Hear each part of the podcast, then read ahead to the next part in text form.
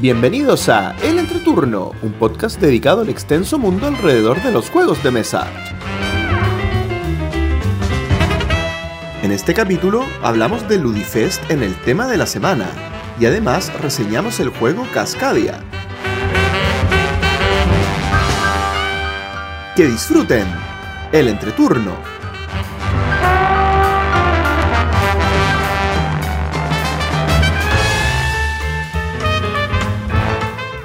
Hola, ¿qué tal amigos? Mi nombre es JP. Gloria. Y yo soy Axel. Y estamos comenzando el capítulo número 122 de El Entreturno. Estamos grabando el sábado 6 de mayo, el capítulo que saldrá el martes 9 de mayo. ¿Cómo están chicos? Con tutito. Tutito. Esa es la respuesta estándar. Mientras grabemos los sábados en la mañana. No, para Pero siempre tarde. grabaremos los sábados en la mañana. Sí. Es tarde, sí, po, pero íbamos a partir hace una hora. Así que Es tarde sí, por po. mi culpa. Oye, es que el problema yo creo que radica personalmente en que llevo solamente la mitad de mi café y no el café completo. Yo llevo la mitad de mi segundo café. Ah, chuta. Axel, ¿cuántos cafés llevas? Cero. Yo no tomo café. Oh. Ah. Así que. Eh, eh, ¿y, y qué tomáis, Axel, de infusión? ¿Algo? ¿Eh? eh, té. té. Tecito me gusta. Pero. Ah, pero hoy día no tampoco. A ¿Y pura algo, agua. ener- y algo ener- energizante cuando sientes que necesitas energía, no sé, tu juguito. Es que. Es, es que. ¿Sabes quién? Nunca. uy, nunca me ha funcionado eso. Ah, Ok, Eh, tu barrita de chocolate. no, no. Como que. na- nada me da energía. Solamente jugar. Solamente jugar. Nada me da energía. Oye, porque sea- seamos realistas. Cuando uno está destruido, pero te sacan un jueguito de mesa, ¿le sube o no le sube la adrenalina? Hola, Billy. Oye, La- está bueno para tema de la semana, porque para mí depende. Eh, Está buena esa, como est- estado de ánimo y, y- y- y- y juegos. Como, Ya, pero anotémoslo No. de verdad.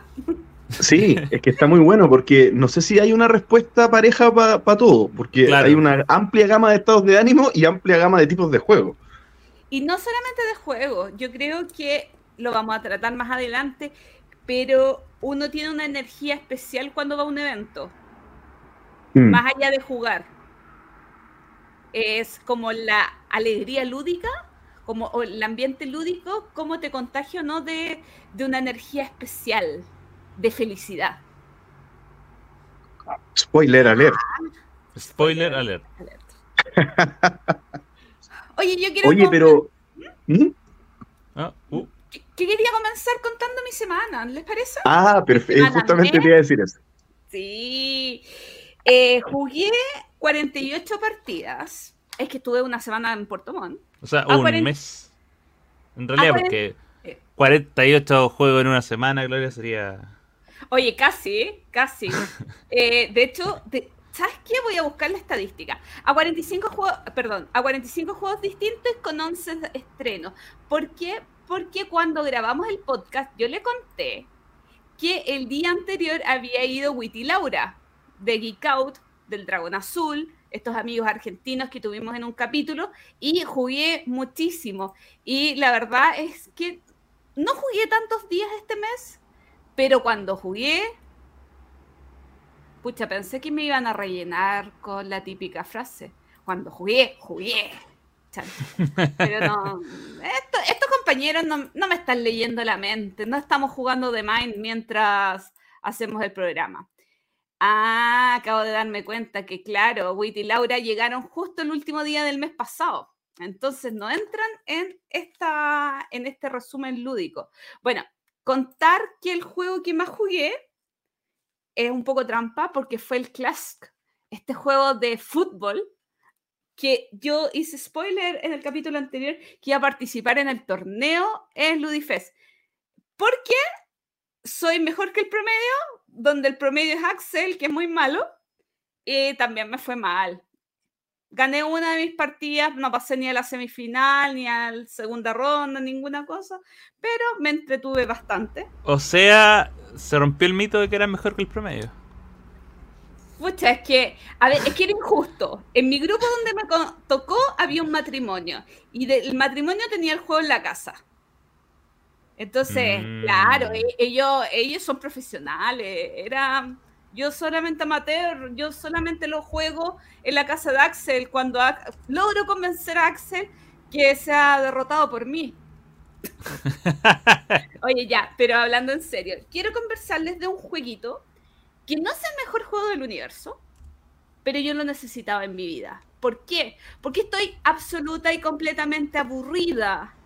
Que constantemente, todos los meses, día a día, salgan y salgan y salgan y salgan juegos de gatos.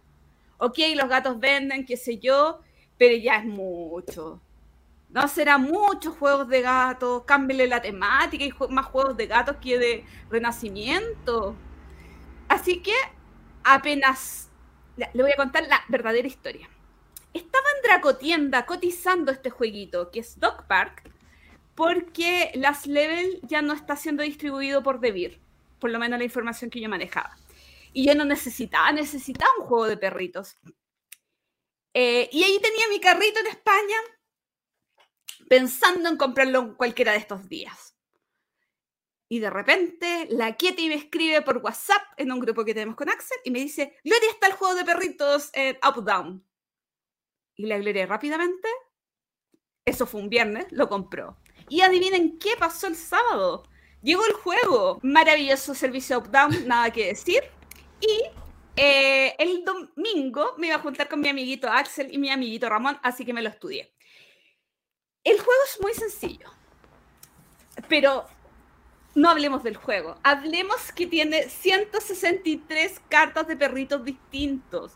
Es como un Winspan, pero de perritos. Pero mejor. Oh, ya, no, eso no me lo imaginaba. Bueno, eh, todos los perritos, o sea, no es como un Winspan en el sentido de, que los perritos están, eh, se me olvidó la palabra, pero eh, retratados o dibujados de una manera eh, extraordinariamente fiel. Es fiel en general, pero no es, no es ilustración científica. Es una linda ilustración muy cercana a lo real, pero yo creo que no es con la rigurosidad científica. Eso no quita que sean ilustraciones perfectas y hermosas. Tampoco está el ancho de los hombros de los perritos o qué sé yo, pero sí están catalogados por tipo de eh, tipo de perro, o sea, como tamaño, eh, si es eh, de trabajo, si es para casa, etcétera, etcétera, etcétera. Ok, tiene 163 perritos bonitos y dos expansiones que no tengo con 29 perritos distintos cada una. Y una de esas expansiones es con perritos famosos. Ya, a nadie le estoy vendiendo el juego porque sea bueno. Es porque tiene perritos. Y porque los perritos son muy bonitos. Eh, mecánicas del juego.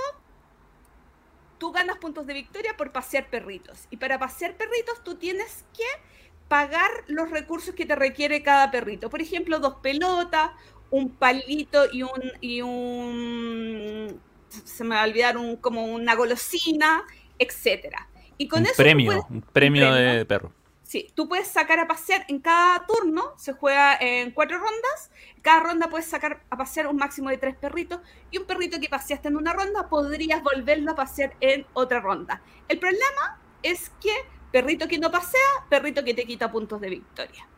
Y tú vas adquiriendo perritos, cada ronda adquieres dos perritos, eh, pagando en puntos de victoria.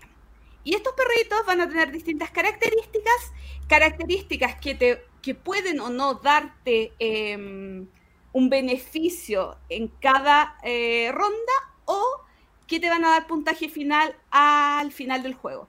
¿Por qué? Porque el, que, el jugador que tiene mayoría de cierto tipo de perritos va a ganar X cantidad de puntos de victoria y así con todos los tipos de perritos que hay. No razas, como bueno, como de casa, como eh, eh, perritos eh, Terrier. pequeña, terriers, etc. Sí. Y la mecánica de juego es muy al estilo Tokaido y ahí ya me mató. ¿Por qué? Porque lo que tú vas haciendo es pasear con los perritos en un tablero y tú te mueves de uno a cuatro espacios y si, y si quieres caer en el lugar donde hay otro jugador, tienes que pagar un punto de victoria y recibes la recompensa de ese lugar. Entonces tú puedes hacer un paseo muy lento, recogiendo, recogiendo, recogiendo, recogiendo, recogiendo. El beneficio que hay de llegar primero es que vas a ganar puntos de victoria. El beneficio que hay de llegar segundo es que puedes ganar puntos de victoria o cambiar un perrito. Y el beneficio de llegar último es perder puntos de victoria. Pero un punto, tampoco es tanto. Siempre he tenido, perdona, he tenido la pregunta si esa la mecánica Tokaido funciona. Porque eh, honestamente no. Lo, nunca lo jugué tanto. Pero como que se me, se me imagina que, que, se puede romper fácil, como, como que tiene que haber una forma como... A mí no me ¿Mm? provoca nada esa mecánica. O sea, la verdad es que no, no me agrada. Lo encuentro aburrida. No mm. encuentro que haya decisiones significativas. Eh, digo, uy, pero si perder un punto de victoria no es tan terrible, voy a ir recogiendo todo. Ahora, hay perritos al estilo Winspan que tú eh, te van a dar puntos de victoria al final del juego por la cantidad no de huevos, sino de huesitos, por ejemplo, que coloques sobre esa carta o que eh, te van a dar puntos de victoria por cada vez que lo pasees. Eh, y, hay y, hay perritos que te van a dar eh, beneficios cuando los paseas. Por ejemplo, si vas paseando este perrito y em, tienes que recoger una pelota, además te llevas un hueso. Pero sí, la mecánica central, cero pasión. mecánica tocaido. O sea, me, a mí me mata el juego aunque no lo vendería, porque tiene 163 perritos lindos y se juega con muy pocos.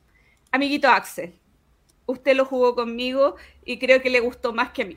Sí, o sea, mira, de partida la presentación que tiene es increíble. Sí. O sea, ah, la... hay que decir que los recursos se guardan en dos huesitos plásticos. Tiene, claro, los trays para guardar los recursos son unos huesitos de plástico eh, demasiado hermosos. Y, y a mí me gustó, digamos, por... Claro, yo, digamos, sigo teniendo problemas quizás con, con la parte en la del paseo porque no estoy tan seguro, o sea, yo, yo pensaba, ¿qué más allá de lo determinar y, y, contar con puntos de victoria, eh, ¿qué te motiva a ti a, terminar ese, ese avance primero que el otro? Claro, una cosa puede ser, no sé, bloquear espacio.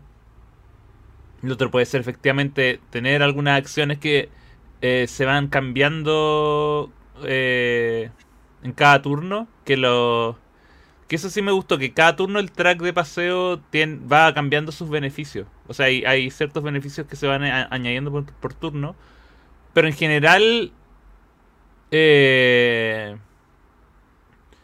al final me, terminó gustando porque tiene, tiene muchos elementos de eh, objetivos por recolectar tipos de perros, hay como objetivos secretos, hay también objetivos públicos, que es como en cada partida los ciertos tipos de perro van a valer más o menos que el resto. Por lo tanto, elegir primero eh, es, muy distinto a elegir último. Tener, tienes que estar pendiente de poder pasearlo a todos. Eh, a mí me gustó ejemplo, Si el track hubiera determinado el jugador inicial para la siguiente ronda, eh, tendría un giro completo. Sí.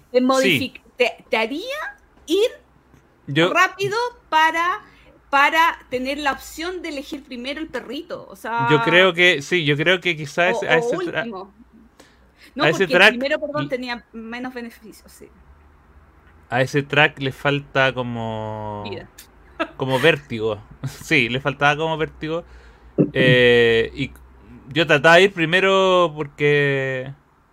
no sé, como para cortar la partida, porque, o sea, yo pensaba, así como está descrito, nada te impide ir una casilla por casilla, salvo el tema de estar bloqueado, pero...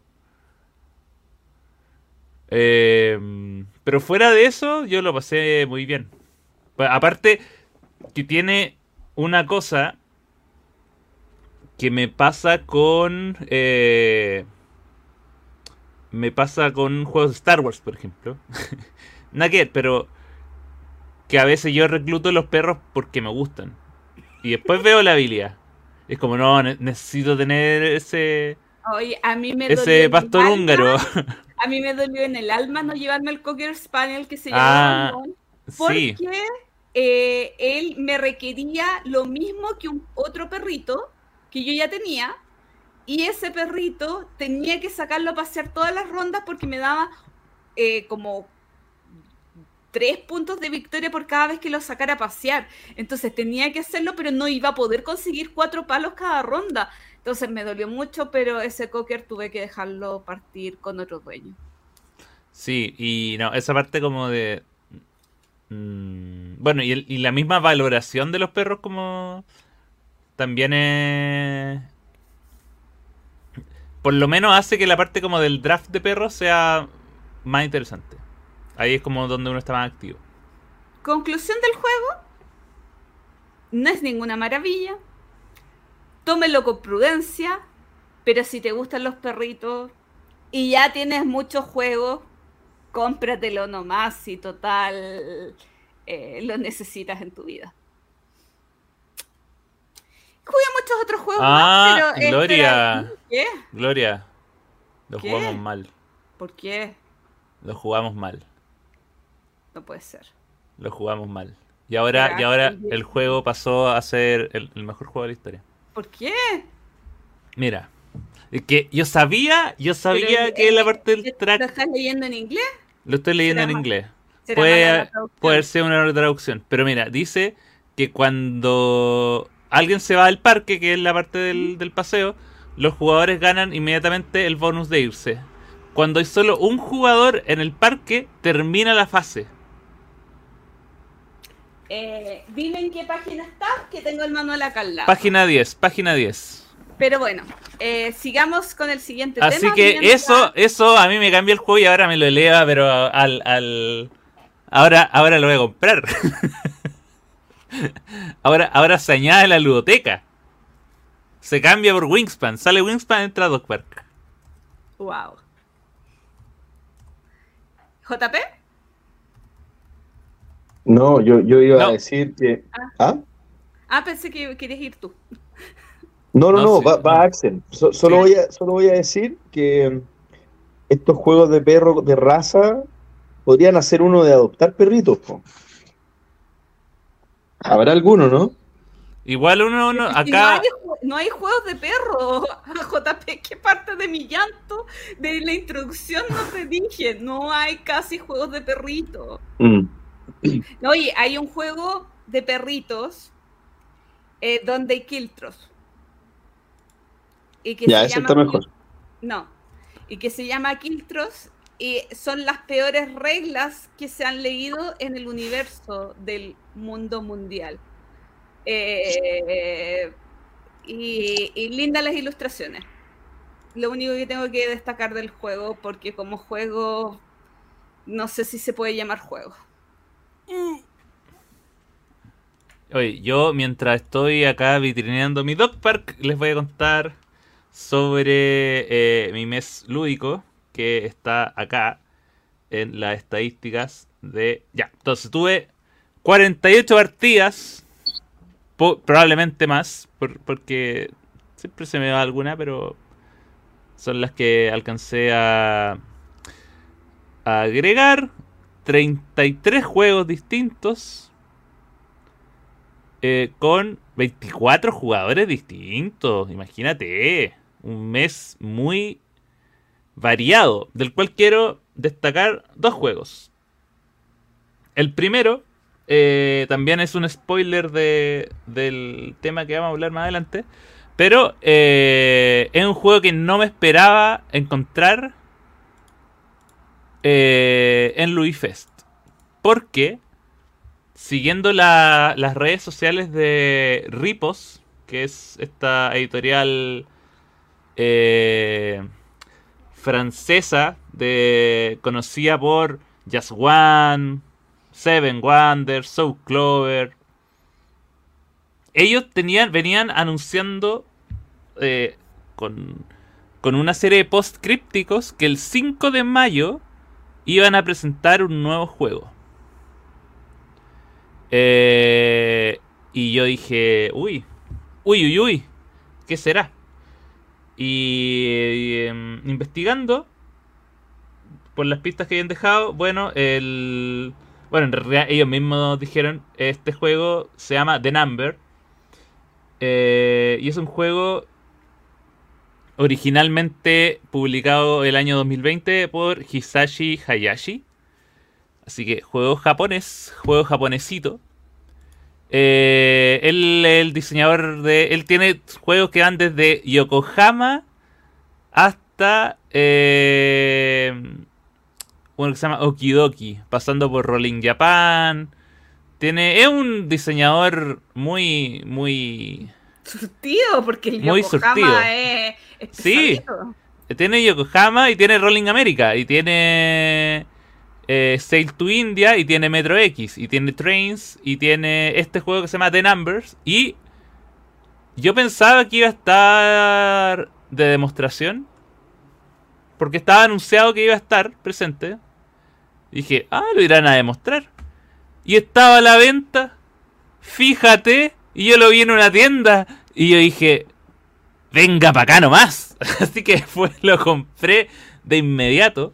Y me lo prendí ahí. Y bueno, como mucho en el... el- este es de la línea eh, como party de Ripos. De juegos con plumones. plumones y pizarras. Es un juego de 3 a 5 jugadores que es bien...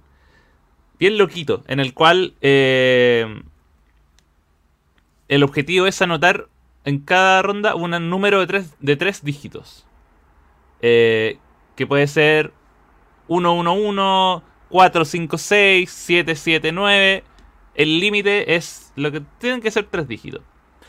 Pero tomando en cuenta dos cosas. Lo primero es que el primer número de ese dígito va a ser la puntuación que vas a tener en la ronda.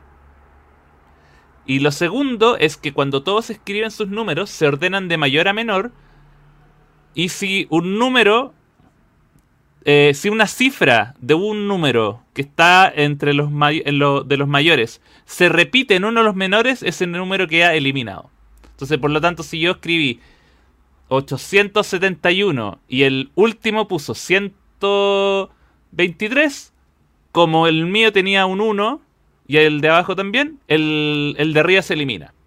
Entonces al final quedan solo números con cifras únicas. Y, eh, y finalmente esos son los que terminan puntuando. Lo otro que eh, tiene de curioso es que eh, tú las cifras que vas usando las vas tachando y ya no las puedes usar en las rondas consecutivas. Entonces, si yo me gasté el 9 en la primera ronda y no lo logré puntuar, ya no voy a poder puntuar 9 puntos. Entonces voy a tener que hacer otra cosa. Eh, también hay un bonus para el, el número mayor que logra puntuar, que va ascendiendo por ronda. Y esto se juega dos veces y el que tiene más puntos gana. Y, y o sea, lo jugué en un juego japonés. es un juego japonés, es un juego que solo podría haberse inventado en Japón. Eh, me gusta harto, lo he jugado en varios, ya como nivel, en números de jugadores. Y, y claro, siempre ocurren. Yo creo que la gracia está en estar viendo cuáles son los números que va gastando el resto. Para. Y de repente uno puede asegurarse cierto número. Porque el resto ya lo gastó. Poniéndolo. Porque tú puedes gastar. Tienes dos opciones. Puedes poner números altos.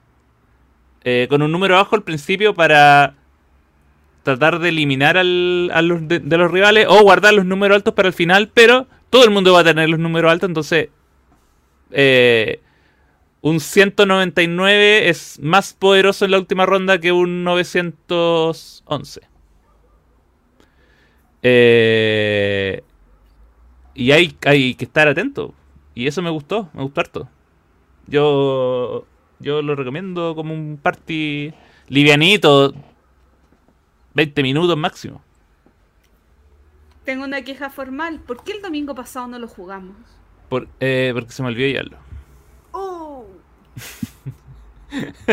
Oye, yo lo, yo lo jugué con Axel y está bueno, está bueno. Y eh, yo creo que es de esos juegos livianitos que tienen la profundidad que tú quieras darle. Es como Mm. que el juego te, te- te ofrece la, la oportunidad de jugarlo relajado, poniendo numeritos y por- probablemente no salgas ni primero ni último, o eh, tratando de armar tu estrategia, pero es una estrategia bien adaptada a los números, como decía Axel, a los números que van poniendo el resto.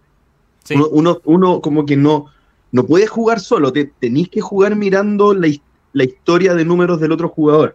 Y eso Y queda al público. Claro, y eso queda público porque las pizarritas uno las va tachando. Entonces, claro, está en la estrategia de, por ejemplo, eh, colocar el mismo número repetido para ir teniendo más números disponibles en las rondas finales que te dan más bonus. Entonces uno puede partir y decir, ya voy a poner 888 y si pierdo el 8, bueno, perdí un número nomás. Pero si pongo 871, voy a perder tres números. Entonces, eh, tiene ese juego y, y bueno, también el- que el otro es que, que, también se le puede agregar que, claro, uno lo puede jugar como en modo análisis, así como, ya, voy a jugar esto como en silencio, o también se puede hacer como, como más conversado. Que me acuerdo que lo hicimos también con en una ronda con JP que era como que negociamos, oye, anótate este número y nos vamos los dos con puntos. Que eso no lo prohíbe el manual, entonces... Eh. Esa parte es muy buena. De, de- de- de- como de teoría de juego, así como, como que, oye, te- te- te- pongamos los dos, pero si tú ponís la otra, el otro se suicida y tú, y tú ganáis Sí. más puntos. Está, está bueno eso. Sí. Y, y, y es. Y también está escalado como para que. Como se juega dos veces, te puede ir mal en una ronda y en la segunda te puede ir bien y, ganar igual. O incluso puedes como no hacer ningún punto en la. En, o muy pocos puntos en las primeras fases. Pero el último número, como te da un bonus de 8 puntos, si lo haces bien, puedes perfectamente ir escalando, ¿no? Un juego que, que te. Hasta, hasta la última mano no se sabe quién gana. Eso con The Number. Eh, y el otro juego del que quiero hablar. Porque estoy obsesionado. Porque probablemente sea. eh, ya, ya- Hay que ya. decir que ya Tiletum no es tu favorito. No, Tiletum le duró un, un podcast en el, en el top de juegos. Probablemente va a estar en el ranking, pero. Pero mi experiencia con Earth ha sido un amor fugaz y atómico. Eh, eh, es que no, no esperaba eh, fugaz en el sentido que un, un día estaba ahí, lo probé y me gustó tanto que después lo empezamos a jugar en BGA y lo he jugado dos veces físico eh, o tres veces físico y como seis veces en BGA en dos semanas. O sea, he estado como, como loco. Y. Y es, el, es mi juego favorito dentro del género que llamaría de un mazo gigante de muchas cartas, todas distintas, y que hay que hacer combos con ellas. Eh, Muero de emoción por jugarlo. de hecho, sí, yo sé que, eh, y, y claramente Gloria lo, lo, lo diría. De hecho, mira, para mí este juego es reemplaza a, al que más me gustaba de ese tipo hasta el momento, que era Terraforming Mars Ares Expedition. Eh, y lo interesante de Earth es que en realidad, como juego, yo siento que no tiene nada novedoso, pero todo lo que toma de otros lados, toma lo mejor de otros lados. O sea, por ejemplo, la temática es armar un, un pequeño planeta y tú vas colocando distintas faunas que eh, tienes que plantar con una, un recurso que es la tierra. Y eso es como muy, muy Terraforming Mars, como en temática. Está el... Pero el sistema de acciones está sacado de eh, Race for the Galaxy o Terraforming Mars Excavation, que es que un jugador activo elige una acción y el, con un beneficio y el resto hace la misma acción más débil. Eh, aunque a veces no es tan así porque son cuatro acciones principales. Una es eh, plantar, que es colocar cartas. La otra es sacar tierra, que son los recursos con los que uno paga, baja la flora. Otra es eh, regar, que es para poner brotes en, en, tus cartas de flora. Y la otra es crecimiento, que es para hacer que crezcan los arbolitos. Y también para robar más cartas en tu mano. Son cuatro acciones, cada acción tiene un color en particular. Entonces hay, hay una verde, una amarilla, una roja y una celeste. El tema es que cuando yo bajo una, una carta de flora, la carta de flora tiene un costo, tiene puntos de victoria que me entrega, puede tener eh, espacio para colocar brotes, que los brotes son puntos de victoria, pero también son recursos para gastar en, en hacer otras habilidades, tiene un espacio del crecimiento, que es cuánto puede crecer eh, hacia arriba. Y eso, el, la gracia del, del track de crecimiento es que, por ejemplo, eh, no sé, una planta puede decir, tiene espacio de 3 y si logras los 3, ganas 5 puntos. Pero si no, si no llega al tope, cada, cada tronquito vale un punto. O sea, en el fondo, llenar el, llenarlo siempre va a ser más efectivo que, ir colocando y sacando. Y. Eh, y bueno, cada estas acciones tiene un color. Ah, las cartas, perdón. Y, y las cartas también pueden tener una habilidad abajo. Y esa habilidad tiene un color. Y la habilidad se va a activar siempre que tú u otro jugador elija la acción de ese color. Por lo tanto, tú cuando eres jugador, eh, no eres jugador inicial, no eres jugador pasivo, igual puedes tener un gran turno porque otro jugador eligió la acción roja.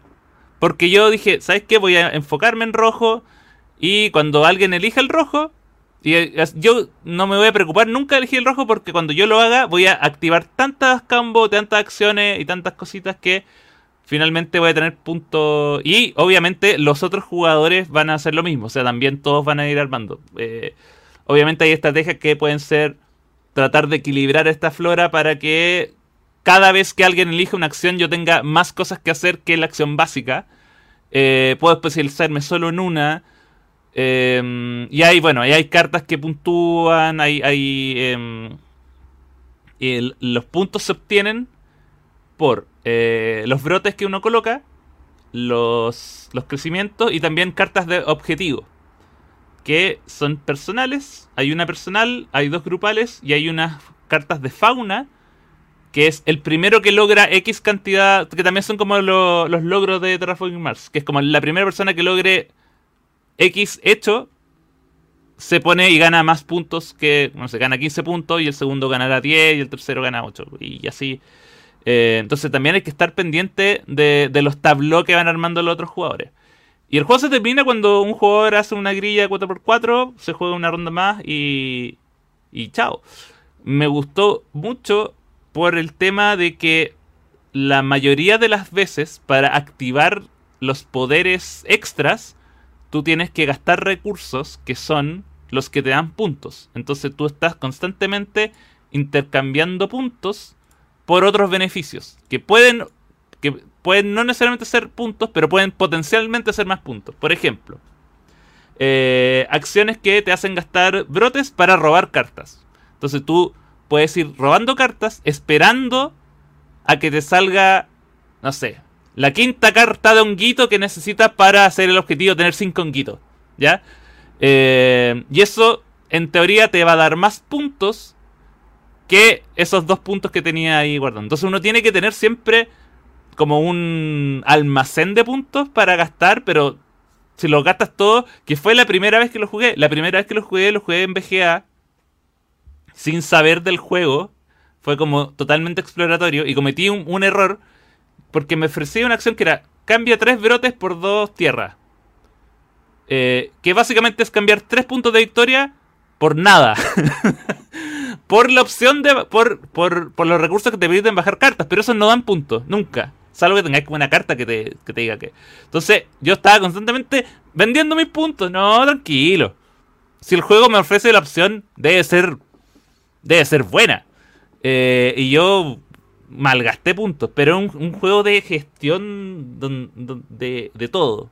Y, eh, y como todos están activos y todos juegan siempre, eh, el, el, entreturno es cero. Yo sé que duele decir eso en este, en este podcast. me, me, que, pero efectivamente el entreturno es nada. Eh, y es, un goza, es una gozadera, como diría. Yo estoy feliz y estoy esperando que llegue en español. Apúrate, maldito Games. Oye, no, no entendí entonces esta cuestión de que tú vendiste los puntos por nada. ¿Mm? Eh, te, ¿Le encontraste explicación? O sea, ¿habían cartas que te permitían mejorar no. el motor? ¿Algo? O sea, lo que. A ver, el, tú cambias puntos, puedes cambiar tres brotes, que son tres puntos, por dos soils o dos tierras. La tierra es el recurso con el cual bajan las cartas. Eventualmente tú podrías decir, mira, ¿sabéis que estoy corto para bajar una carta que me pide mucho? Ya, de acuerdo, lo ah. hago, pero. O sea, es una acción que. La, que sirve, pero como último recurso. No ah, para una hacer. de emergencia, es como esa sí. acción que, que, que, que, tienen los juegos que es casi como pasar.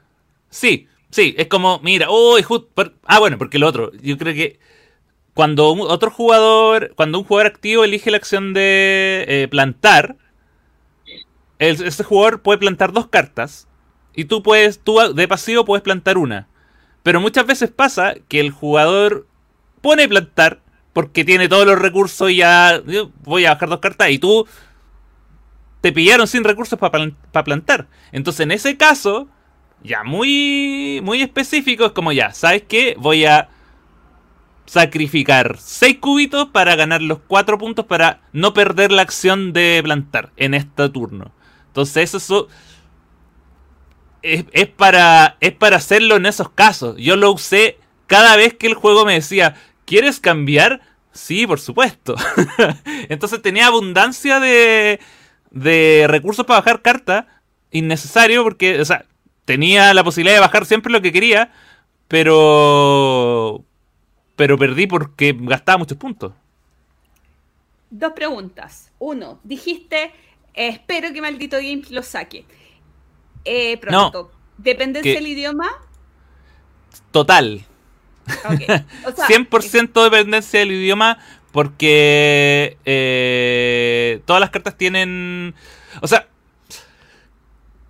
eh, principalmente por las cartas de objetivo, porque las cartas que... Los efectos de las cartas son toda simbología. Perfecto. ¿Ya? Entonces uno podría jugar como la carta de saber, ah, ya, cuando hay una acción verde, siempre dice más un, más una X igual 2Y, ¿ya? Y la segunda Pe pregunta. Pero eh, todos los objetivos están en inglés y, y no, no lo recomendaría eh, jugar si no se conoce el idioma. La segunda pregunta relacionada con estos juegos con muchas, muchas, muchas cartas. Eh, ¿Perjudica mucho el ingreso de un nuevo jugador quien no conoce los combos y que no, o sea, que puede estar acostumbrado a jugar juegos de cartas, pero que no tiene el conocimiento previo. ¿Tú crees que hay mucha diferencia entre alguien que tiene experiencia jugándolo versus alguien que por primera vez se va a someter a una experiencia de millones de cartas? Eh, yo creo que... Eh, Sí, pero no tanto. Sí, pero, sí, pero no tanto. A ver. Es que, es que tu duda. Sí. Eh, a ver, es que es, es, muy difícil para mí verlo en el. O sea, yo creo que lo básico que tienes que tener como en cuenta es como. Eh, saber que es un juego en el que vas a estar constantemente recurriendo a símbolos. Simbología que es súper clara, pero como por ejemplo, no sé, esta carta convea todas las cartas que tienen el. que son de clima eh, invernal. Y eso es el símbolo de un. que en la carta te aparece, que es como un copito de nieve. Y muchas veces, oye, ¿y este copito de nieve dónde lo veo? Está arriba. Y si no está, es porque no está. Porque esa carta no lo tiene. Em, pero yo, por ejemplo, en la. En la primera partida real que tuve, que fue. Eh, una partida que me acuerdo. Que. Yo estaba. Era un, era un jueves. Y. Y Diego. Diego se jugó me manda una foto. Con Earth. Físico. Desde el bistro. Y yo estaba con pijama. Yo estaba con pijama ese día. Y dije, no, no puede ser. Y me fui corriendo. la única forma que me sacaban del pijama era fue con, fue con eso. Y esa fue la primera partida. Y claro, yo ya había jugado el día anterior esta versión súper mal jugada. No, pero, pero como. Pero como yo ya tengo en el ADN y, y conozco y me gustan los juegos, digamos, como de generación de tableau y de combo y eso. Para mí fue muy intuitivo aprenderlo. Eh, pero, pero claro, pero sí podría, yo creo que sí podría haber una desventaja en cuanto a... Igual es... Eh, igual es un, un multijugador solitario en el sentido que tampoco... No hay interacción más allá de eh, elijo esta acción. Porque más encima las acciones se pueden repetir. No está. No hay esa. Eh, no es como que si yo elijo plantar, el siguiente jugador tiene que elegir otra. No. Todos los jugadores pueden elegir todas las acciones que, que están disponibles, que son cuatro, cuando quieran, sin, sin restricción de hacerlo. Eh, lo que sí eh, también importante es que las habilidades también se activan en orden. Y, eso, y ahí yo creo que también puede ser como la diferencia entre un jugador que ya tiene experiencia y otro que no. Que uno, claro, puede ir eh, plantando cartas, pero eh, en tu tabló se activan de arriba hacia abajo y de izquierda a derecha. Entonces primero, todo lo de la primera fila, después de la segunda fila, en ese orden. Eso quizá podría también ser un tema de, eh, de inexperiencia o de hoy la, puse acá y después como que la traté de ordenar eh, y, finalmente eso haga que la, la hilación del combo no sea la más efectiva. Al final es como. Al final es un juego de efectividad, de, de, tratar de armar como lo más efectivo posible. Y, y eso me encanta, me encanta, me encanta. Así que voy por ti, Earth. Oye, antes que le toque a JP, ¿puedo decir algo yo? Dígalo. Ah. Todo, todo el tiempo que estuve, que conversando, yo estuve tratando de practicar inglés. ¿Por qué? Porque eh, pasó algo grave. El manual de Dog Park se comió un párrafo. Sí. O sea, se comió un párrafo. Lo estoy viendo. La versión en español se comió un párrafo, porque aquí dice, una vez que los jugadores lleguen a la bifurcación, el texto, y después viene un cuadrito amarillo. Y en la versión inglés, entre eso y otro, viene When leave the park, the players immediately claim Es el párrafo más importante. O sea, es el párrafo que puede, o sea, o una mala traducción o en este caso, que el diseñador gráfico no se haya dado cuenta que no pusieron un párrafo puede arruinar un juego. Sí, no, totalmente. O sea, es que y ahora me da todo el sentido. Y, o sea. Y, esto pasó en vivo e indirecto casi. O sea, bueno, mientras grabamos el podcast, mientras hablábamos de eh, que podía tener cosas positivas como los perritos, pero en realidad no le encontramos el sentido. Y bueno, Estoy muy molesta. O sea, muchas veces pasa, como explicaba, que a veces uno siente que un juego tiene algo raro y es porque te lo explicaron mal y cuando uno revisa las reglas le encuentra sentido. En este caso, yo revisaba las reglas y no decía nada. Entonces, ¿qué hago? Es así. Ok. Uh, Yo ya había ah. escuchado que el juego no era tan bueno. Pero pucha, si no lo traducen en inglés, las cosas que corresponden, da rabia, po. Sí, oye, es que, es que, sí, es que ¿sabéis qué? Es que a mí también, yo creo que eso también es como que cuando uno juega un juego y siente que hay algo raro y como que toma el manual solo va a buscar eso y como en silencio, y es como que mientras los otros están jugando como, ah, pero, Pero ¿en es- serio? ¿En es serio es así? Es que esto yo lo leí, yo se los leí a Sí, po. ustedes. Es que Porque- yo tomé el manual ese día. Yo tomé el manual ese día porque dije, no puede ser que no haya ningún castigo por ir último. Que el último pueda ir saltando espacio por espacio, feliz de la vida y llegar al final. Y faltaba un párrafo. Tirón de orejas. Oye, es que realmente me descolocó esta cosa. De hecho, le voy a escribir a Outdown porque creo que es la única tienda que lo tienen. Y perfectamente, o sea, pueden escribirle a sus clientes y decirles, porque no es culpa de ellos, absolutamente. Pero yo estuve buscando, mientras Axel hablaba y yo ni siquiera escuché qué dijo de, eh, de The Number, eh, Errata, Dog Park, eh, las eh, Level, y tampoco encontré nada que hablara de la errata. Y es una rata grave, o sea, estoy molesta. Ok, termine. Perdón, perdón chicos, pero es que es que es que esto es la vida real. Todo pasó mientras grabamos. Creo que sí, es como el momento más en vivo que ha pasado. Momento más reality de, de Evento Tour. JP. ¿Voy, voy yo, no? ¿Voy- Sí. ¿Axel? Yes. ¿Algo más? No, yo estoy listo, estoy listo.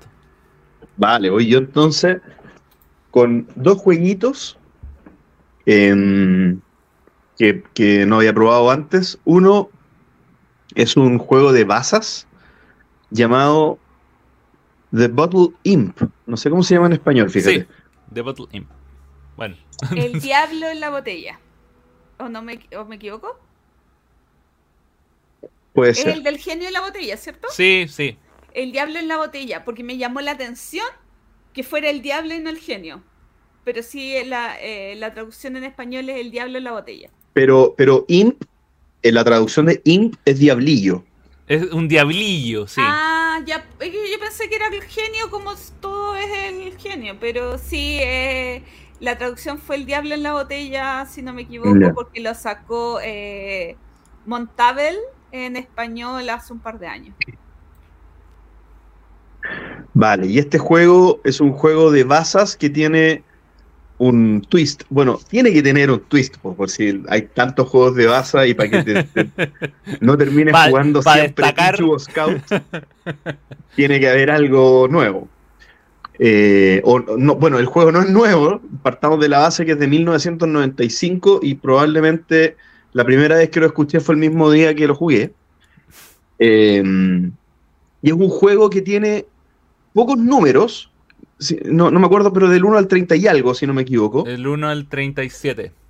del 1 al 37, y hay una carta de, de la mitad, que es la 18, si no me equivoco, No, que la, parte la- siendo... la 19, la 19. La 19 que parte siendo el Bottle Imp. Entonces, el juego simplemente tiene tres colores. Tú tienes que jugar el color que se pide, ¿cierto? Como los juegos de basas tradicionales. Pero se la lleva siempre el mayor, ¿cierto? Entonces, cuando tú te, llevas la basa con todas las cartas siendo superiores al Bottle Imp, son, estás acumulando puntos. Pero cualquier carta que se acerque por debajo al Bottle Imp, por ejemplo, alguien tira un 17, ese 17 es un triunfo.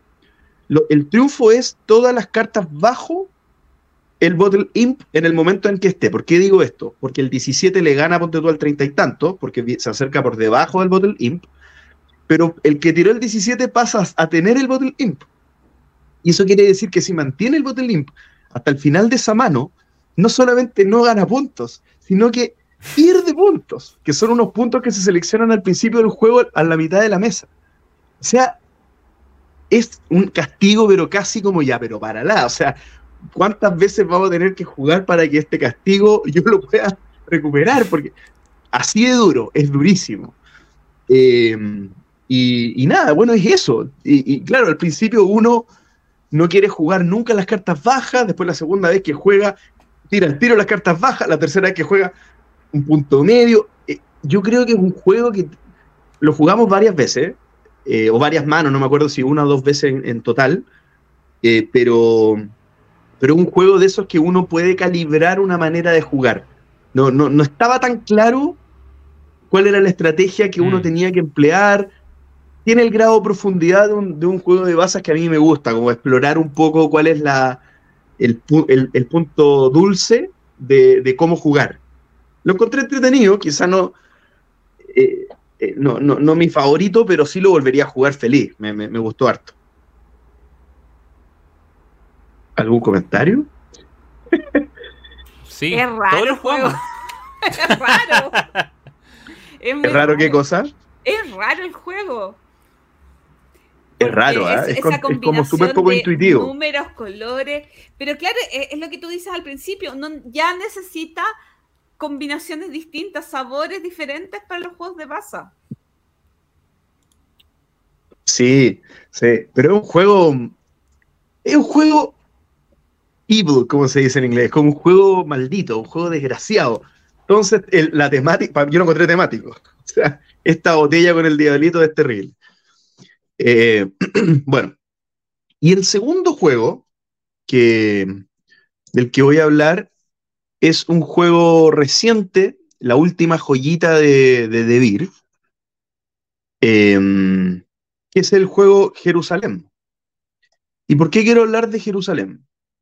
Porque voy a, a decir algo medio controversial, porque no sé si esta será la opinión popular, ya bastante gente ha probado Jerusalén y cuando salga este capítulo más gente va a haber probado Jerusalén. De hecho, los tres lo eh, probamos, así que hay, hay harto que podemos aportarte, quizás. Ah, aquí, aquí de veras, pues esto va a ser una, una mini reseña, pero, pero en el fondo eh, no quiero explicar mucho el juego, pero el juego eh, agradezco que no sea un posicionamiento de trabajadores tradicional, o sea, es un juego de selección de acciones con cartas, en el que uno tiene un mazo de cartas, todos parten con el mismo mazo de cartas, y las acciones te permiten hacer distintas cosas en un tablero y vas haciendo cosas eh, ambientadas en la, en la, vida de Jesús, que si eres creyente o no, es un juego histórico o no.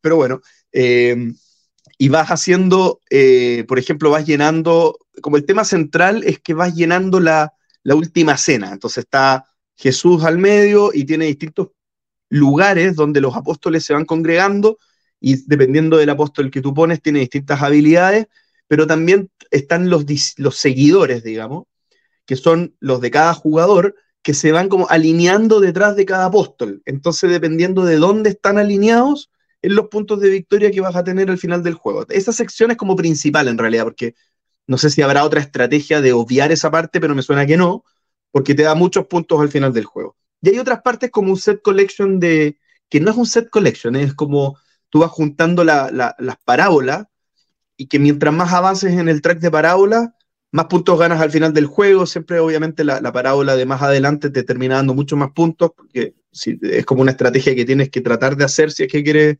ganar esos puntos. Y otras cositas. más. y, tampoco puedes sacar todas las parábolas del universo. Bueno, hay un límite, pero eso tiene que ver mucho con lo que tú decías anteriormente. O sea, mientras tú no llegas a seguidores eh, la cantidad de seguidores que tú tengas en la, alrededor de la mesa determina la cantidad de parábolas que puedas tener. Entonces, si tú solamente tienes un seguidor, no puedes ir por tu segunda parábola. O sea, como, entonces, sí, todo está alrededor de la mesa. O sea, eh, textual, no de la mesa de juegos, sino de la mesa de la última cena. claro. Y, tiene un sistema de recursos que, que tú necesitas usar panes, pescados y, piedras, si no me equivoco. Correcto. Eh, y esto lo vas recolectando también con la acción, con acción de cartas, pero tiene un sistema bien interesante que, antes de recolectar tú tienes que juntar trabajadores o seguidores en los espacios del tablero que generan ese tipo de recursos. Y después hay otra acción que genera el recurso que va a darte tantos recursos como los, los seguidores que tú hayas tenido previamente en ese lugar. ¿ya? Pero a la vez ese lugar es el repositorio desde donde se mandan los seguidores a la última cena. Entonces, O los Y dejas ahí que- para tener más recursos, o los empiezas a mandar a la última cena porque te empiezan a quitar los mejores lugares. Y siempre estás Ay. obligado a sacar del lugar donde tienes más. Entonces, y hay un límite de eh, seguidores que es tres que puedes tener en cada lugar. Entonces, eh, que si quieres sacar todo el pescado porque es el más valioso, ojo que vas a tener que también ir perdiendo seguidores de ahí. Totalmente. Y, y- bueno, y quizá lo último que, que- ya, me, ya sí está apareciendo reseña, pero, pero, pero el juego, como pueden eh, suponer los que no lo han jugado, es- escuchando lo que estamos hablando, tiene harto detallito, o sea, eh, eh, tiene varios como minijuegos o partes, digamos, que cada uno tiene como su propia mecánica. Eh, y el, pero en el sistema de cartas, cuando tú juegas las, las- acciones, tú las vas apilando eh, tratando de hacer, no cómo explicarlo, pero hacer como distintas combinaciones Una, símbolos. Una secuencia de símbolos que Una secuencia de símbolos. tablero. Exacto. Y cuando tú terminas esa secuencia de símbolos, ganas una cierta cantidad de puntos de victoria. Y ahí se, se refresca, digamos, esa, esa sección de cartas eh, eh, y, y- y no vuelve a tu mazo. Ojo, esto no es como un deck building, un deck builder. El mazo tú lo vas como navegando al final, pero no lo, Pero sí vuelve, eh, queda en tu descarte. Entonces, cuando pero, no- el pero nunca se vuelve a robar el descarte. Sí, ¿Cuándo? Uno Ay, no, no- perdón. no hay- llega a robarlo. mira, sí, sí. Hay dos tipos de cartas. Las cartas de tu mazo inicial y cartas que vas a ir robando en el juego. Las Sí, po. cartas que vas robando en el juego, esas al usarlas se van a devolver al mazo del el tablero. Pero cuando se te termina tu mazo y tienes que robar y no te quedan cartas en tu mazo de robo, el descarte se baraja. Yo entiendo eso. El punto es que eso es súper inusual. De hecho, Ah, es claro, dicho por la, las- por la autora. Claro, que las cartas que roba, ¿sí? No, Es Sí, que- sí, yo, yo me acuerdo de ese punto porque se lo pregunté al demostrador. Es que Le ¿sabes dije, oye, y- ¿Mm?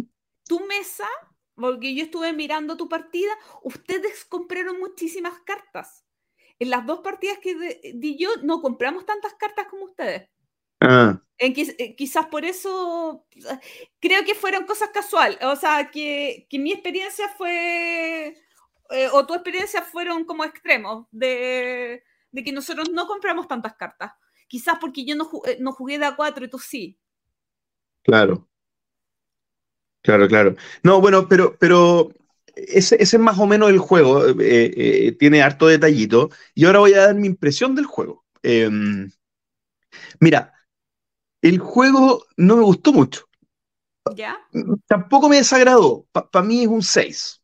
Eh, quizá un 6,5. Me acuerdo que en su momento le puse un 6,5 y ahora que, ha pa- que han pasado algunos días, quizá lo redondeo en un 6 porque, por- porque quizá las ganas de volverlo a jugar se, se fueron, digamos, y, y- queda como el recuerdo de que es un 6. ¿ya?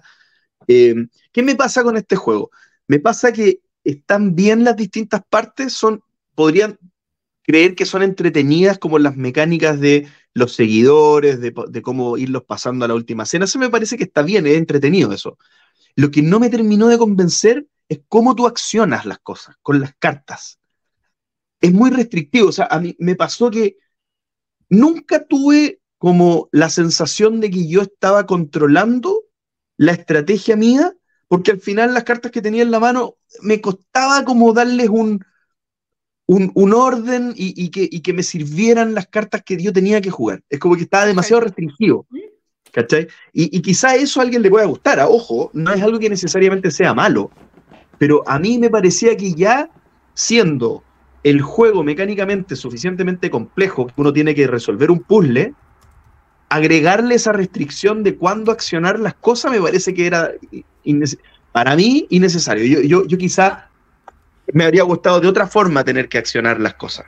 No, a mí, para, por ejemplo, eso no me molesta para nada, porque a mí me gusta eh, el mancala de colores y forma. O sea, eh, quiero ridiculizar el ejemplo, pero es que a mí me gusta esa micro, micro, micro, eh, hiper combinación de, de, de, que estoy aún más complicada y jodida para tomar una estrategia de, de decisión de, de, de lo que quiero hacer mi experiencia de dos jugadores encontraron que era un juego horrible. Ah, lo jugaste de a dos. Mi primera experiencia fue de a dos y yo dije, este juego no es para jugarlo de a dos. He escuchado buenas críticas de a dos de alguna gente, pero la verdad es que yo lo encontré larguísimo y aburrido. Lo que agrega no me gustó para nada. Mm. Ahora. Y lo que quita también. O sea, que te quita los favores, quita un montón de. Ahora, de a tres, el juego lo encontré entretenido. Entretenido. Mi problema es que a mí no me gusta la mesa. ¿Por qué? Porque a mí no me gusta que me estén atacando, cambiando tu seguidor o tener yo que mm. hacerlo. Eh, a mí me gusta menos interacción, pero eso es solamente mío. O sea, yo no puedo calificar el juego yo basándome en que eh, em, la interacción de la mesa, porque es una característica que puntualmente a mí no me gusta. Pero la gestión de las cartas y los recursos, bien, pero a mí la mesa y su interacción, que a la mayoría de la gente le gusta la interacción, bacán, pero no es lo mío. Yo, Oye, pero ojo. Ah, dale, no, dale, dale. No, no, no, perdón, que iba a decir, a mí me encanta la interacción, pero sí, pero también encontré que Judas era un poquito mucho. Era un poquito mucho. No, sabes que no es tan terrible, pero si el, problema no es Judas, el problema son los discípulos que están al lado eh, derecho de Judas, que son ah, los, morados, los, que, los que te cambian el, la posición. Los que, cambian de posición, porque mucho también, porque eh, tienes que estar muy atento a eso para que no te cambien, porque claro, yo pagué para estar al lado de Jesús, pagué dos tres pescados, no, dos pescados y dos panes, pagué carísimo para estar al lado de Jesús. Me encanta, me encanta. Y llega alguien con un discípulo morado y me pone al lado de Judas. No. Ah, yo, a mí me encanta la parte de la mesa. Yo eh, haría un juego solo con esa parte. Yo creo que todo el resto del juego le sobra. Que las parábolas, que el no sé qué, que el pancito. Eh, mis problemas son con principalmente con eh, iconografía, que yo creo que que yo creo que por, por intentar ser lo más temático posible se perdió se pierde usabilidad pero increíble o sea ah, no importa no, me da lo mismo que hayan 25 acciones pero que que sea una flechita, que no sean unas patas volando, una copa de vino. ¿Qué, qué significa eso en, en realidad? Entonces, la, iconografía me, me, sentía muy agobiado y el, y el final del juego también, para el nivel del juego y comprometido que tiene que estar, Sí, está bien. O sea, hay, hay juegos que uno puede acelerar el fin del, turno, pero también es, puede ser muy brutal que el juego se acabe ahí y eh, sin dejar a jugadores sin una última acción, algo que sea. Em, pero, pero me gusta la dinámica de los de los apóstoles en el sentido de, claro, son todos muy poderosos, o sea, y con poderes muy desiguales, o sea, está el que te da muchos puntos por colocarlo y por estar al lado de él, pero también está el que te cambia. Y, ahí está, bueno, quizás me conviene mandar primero los que cambian para que después nadie pueda cambiar. Sí. Eh, entonces, esa parte de cuándo yo elijo cuál apóstol mandar y después cómo me, coloco yo, lo encuentro genial. Lamentablemente hay como otra tengo como más quejas como de diseño y, y de fin de juego que hacen que... Sí. Yo creo que a mí me pasa que me gusta el juego en papel, pero no para jugarlo. ¿En qué voy? Que como idea de la mesa la encuentro chora, la interacción la encuentro chora, encuentro bueno eso, pero no es lo que a mí me gusta. O sea, como cómo encontrar que está correcto el funcionamiento de eso y funciona bien, Pero a mí no es lo que me gusta. O sea, esa parte no me gusta porque a mí no me gustan esas cosas nomás. Mm. Oye, otra cosa. Ah, perdón, Gloria, dale. No, no, no, no, dale, tú. No, no, que, que y, y como última cosa que, que, que lo encontré también, no sé si grave, pero, pero sí como muy anticlimático, la forma en que terminó el juego. Puede ser que no siempre pase, ¿ah? Porque ojo que, que ¿Cómo esto terminó tu partida? terminó, yo la hice terminar, ¿Ya? ¿Pero ¿Ya? por qué? cuál de las razones? porque eh, no, no me acuerdo cómo era el tema de la corona que va avanzando, pero, pero llega un momento Ya. en que... Cuando No, porque- entran todos los apóstoles, Eso. o sea, hay, hay cartas que hacen que avance la corona eh, y acerca el fin del juego, y eso durante el juego eh, activa Hace efectos de puntuación inmediata. ¿Ya? Claro. Cuando están todos los apóstoles ya en la mesa, empieza a avanzar la corona automáticamente una vez por turno. Exacto, entonces eh, cuando avanza la corona una vez por turno, igual tú puedes hacer avanzar la corona con tus cartas, Sí, ¿cierto? además. Entonces, entonces el tema era como ya, yo miraba al lado. Eh, Esteban, le pregunté al demostrador, oye, ¿y si yo hago avanzar la corona? No, perdón, si yo no hago nada, ¿qui- ¿quién juega último? Esteban, que es el que está a mi izquierda. Y si yo hago avanzar la corona, tú serías el último. Entonces hice una jugada subóptima solo para hacer avanzar la corona y Esteban tenía una última jugada de como 20 puntos y no la pudo hacer y fue terrible, se fue para la casa tiritando así mal, se fue mal. Entonces eso lo encontré terrible, lo encontré terrible, como demasiado agresiva ese término de partida Mm. y terminé ganando teniendo mejor, peor juego que Esteban, que tenía la última gran jugada, pero no la pudo hacer. Sí, a eso. Sí, yo creo que eso se da especialmente de a cuatro jugadores donde se puede mover mucho más la corona de espina eh, en turno. Eh, no sé si alguien tiene algo más que agregar. Yo quiero decir una última cosita. Eh, ah, yo, eh, yo quiero agregar que eh, también la experiencia de juego va a depender mucho del grupo. Y porque, por ejemplo, nosotros cuando jugamos de a 4, y ahí yo no creo que tenga que ver con número de jugadores, sino que con mentalidad de los evento- jugadores. Y, y que fue en un No. evento no influye. No, Como no, las condiciones no, climáticas. no. Fue totalmente el, el tipo de jugadores ratas que somos. Que No, no. eh, nunca gastábamos las cartas especiales hasta el final. Y entonces se acababa el montón. Me acuerdo que no- nos dijeron, eh, es muy raro que se acabe el montón. Y el montón se nos acabó así, pero... Muy rápido, pero porque estábamos todos guardando las cartas buenas para el final. No sé por qué. Pero después cuando jugamos la otra partida fue como que... Las cartas especiales rotaban harto.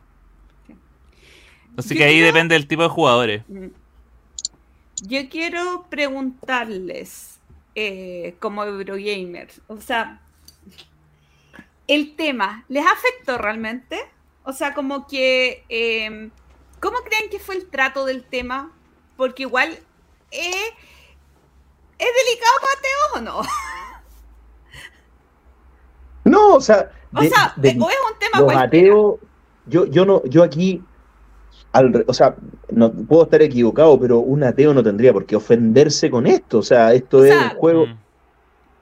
es, es- es un, es un tema, ¿qué le importa? El que podría ofenderse es un religioso, creo yo. ¿Pero por qué? O sea, yo soy católica. Yo, No por el juego, no por el juego, sino por el- las situaciones que se generan. Ah, sí, pero, o sea, cuando tú eres jugador de juegos de mesa, yo creo que en ningún momento, ni para un lado ni para el otro, hay un conflicto importante. O sea, como, es un juego, es un tema, listo. No, yo creo que fue tratado con respeto para ambos lados, ¿no? Sí, pero me, me refiero, estoy, No, estoy no, yendo sí. quizá muy allá, estoy Sí, yendo muy allá, pero por ejemplo, eh, Hacer jugadas es que no quiero, no quiero decir juego. ejemplo porque voy a ser incorrecto, pero No. lo voy a decir solo para hacer el punto, ¿ya? Ya. Para que no me reten. Pero por ejemplo, eh, esto no es que yo lo piense, ¿eh? puedo pensarlo, pero, pero tú, tú dijiste, por ejemplo, oye, pero si yo pagué para estar al lado de Jesús, y yo puedo decir, ah, típico de los católicos. Eh, y, y, y, si yo lo digo como broma, quizá en cualquier otra temática va a dar lo mismo, pero, pero acá me, me pueden echar de la mesa. Me, me, me, explico, ¿no?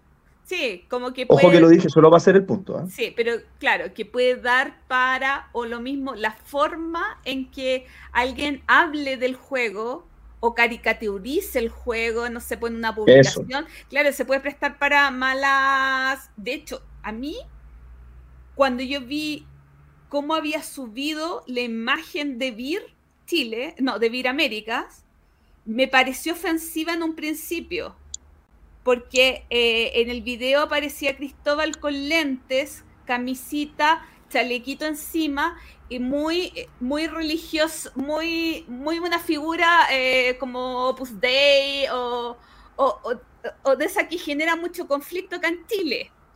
De, un fanático religioso muy extremista. Y yo dije, y yo vi eso y fue como, que, perdón, eh, como lo encontré ofensivo y después era una caricatura de Flanders. Ok, ya. Eh, mi, nivel de estrés bajó porque era otro, lo que yo me imaginé era un concepto muy distinto al que ellos querían expresar. Pero claro, mm. sí hay que tener cuidado que el juego creo que eh, se preocupó bastante de ser un juego histórico, una temática eh, religiosa, pero no, como dice David Free, no mágica. Eh, entonces creo que es un tema nomás. De acuerdo. Sí, y, y también, o sea, y pero también está el tema de que podría haber sido otro tema. Eh, eh, pero eso ya, otro tema. o sea, me refiero. no, sí sé que es otro tema, pero, pero, o sea, lo que ves que es una que, la mecánica... Eh, sí, obviamente, obviamente, pero, pero, pero a lo que me refiero es que la mecánica eh, es adaptable a otras cosas. Y, y, quizá ahí también pueden hacer comparaciones que a, a, ciertas personas que sí tienen cierto como respeto por la temática le puede parecer como, como inadecuada, ¿cachai? Porque es como no sé, el, el primer ejemplo que se me viene a la mente es como, no sé, podría ser un juego como de estar en, un concierto y estar lo más cercano posible a, a, no sé, la gancha VIP. y estar como, como los codazos que se dan como para estar al frente del... Entonces, claro, uno puede decir, ya, esto es como símil mecánicamente, pero pero más allá de eso, yo creo que está. Incluso. Como, como te digo, incluso de lo. De lo tan bien tratado que está. Para que todo fuera temático.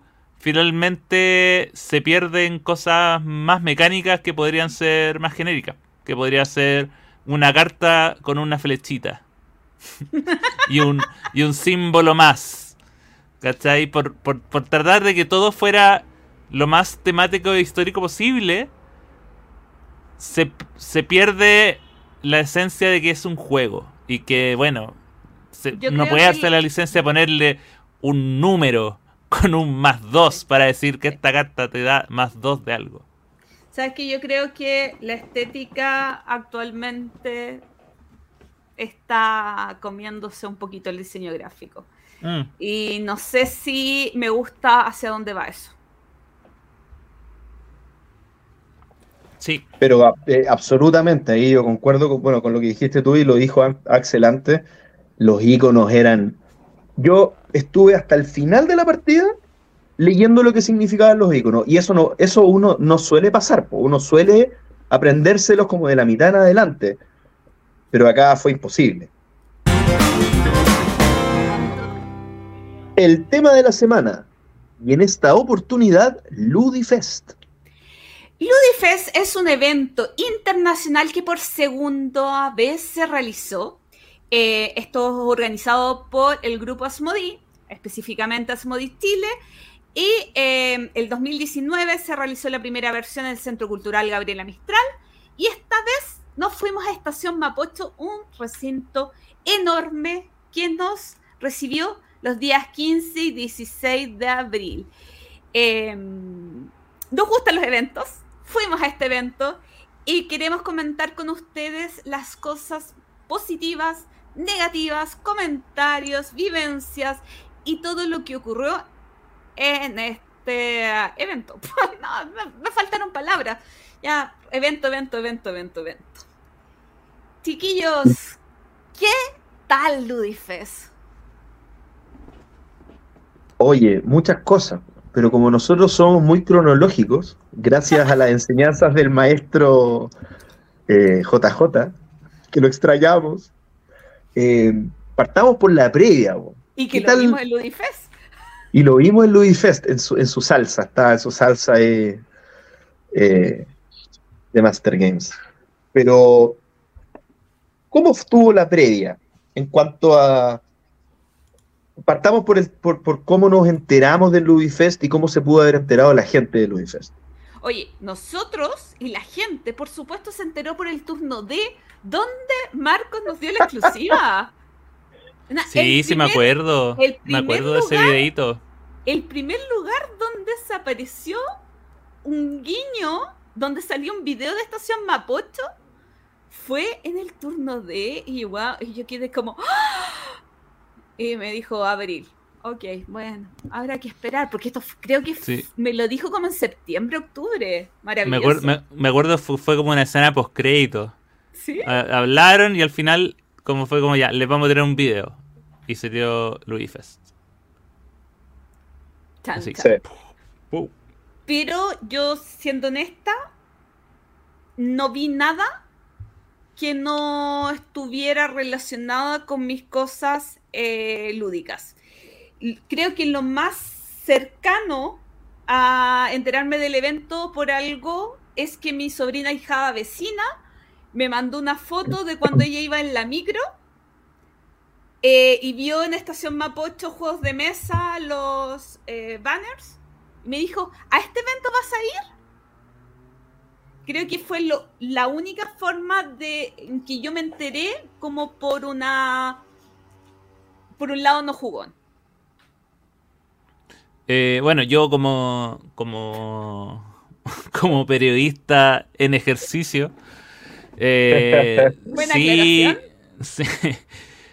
o sea, sí supe, sí había, noté la comunicación que había por lo menos eh, de comunicados de prensa, de lanzamiento, que obviamente no solo me llegaban a mí, sino que llegaban a, a medios de cobertura nacional y general.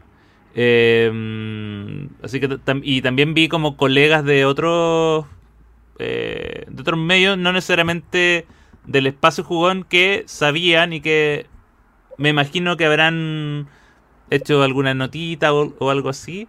Em, pero claro, pero yo en el fondo sabía, sabía, digamos, por, primero cuando vi el video y también eh, recordando lo que había sido la edición 2019 y la olvidada y fallida edición 2020 que iba a ser en Barro Italia que iba y que iba a ser en... Ah, la no, de pizza. No, la, la, de las pizzas que iba a ser como nocturna, con, con quedada de noche y que estaba prevista como para marzo de 2020 y llegó un bichito y canceló los planes de Saludifest.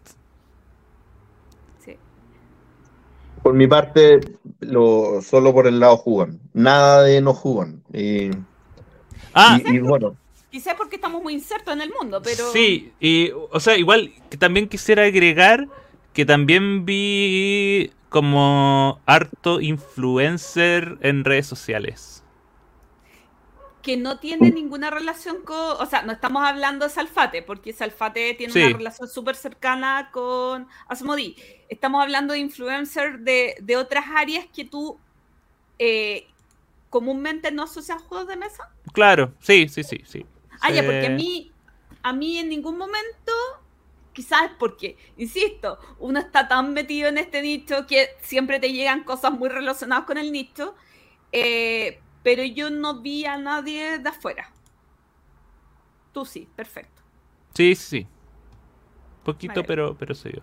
Y em, creo que también vi algunas como... Pero en las últimas semanas... Eh, su gigantografía y cosas así.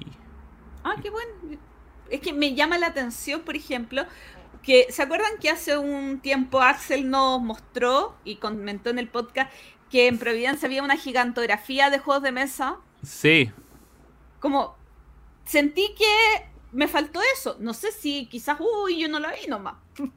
que, que también es muy probable.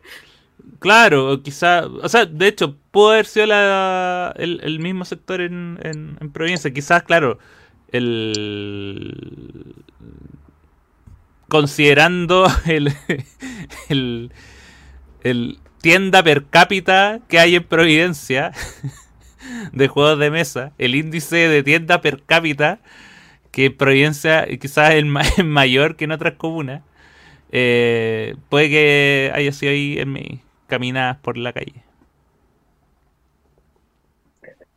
Oye, ya entrando en, en el evento mismo, ¿cierto? Eh, partamos por la primera impresión que nos deja el acceso. ¿Cómo, ¿Cómo, sienten que fue la primera experiencia de, de haber, bueno, ustedes tenían la entrada VIP, que eso cambia las cosas, pero ¿cómo era el sistema? ¿Cómo era el sistema? ¿Eran dos días? ¿Era una entrada por cada día? Contemos un poco eso. Eh, bueno, el sistema de compra de entrada era por Ticket Plus.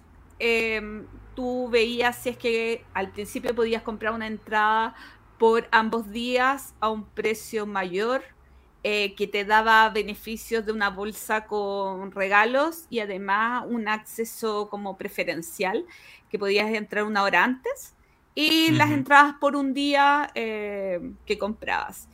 Igual hubo mucho regalo de entradas que probablemente lo, conversemos en momentos más, A mí lo que me llamó la atención del acceso del día 1, yo creo que llegué eh, como a las 10, un cuarto de la mañana, partí a las 10, había una tremenda cola para entrar, rápida, pero una tremenda cola para entrar. Y eso se eh, tenía mucha relación con que el evento había mucha, pero mucha, mucha gente muy, pero muy, muy temprano. Y eso mm. me llamó gratamente la atención porque, seamos sinceros, el chileno no se caracteriza por llegar temprano a los lugares, pero en este caso lo hizo.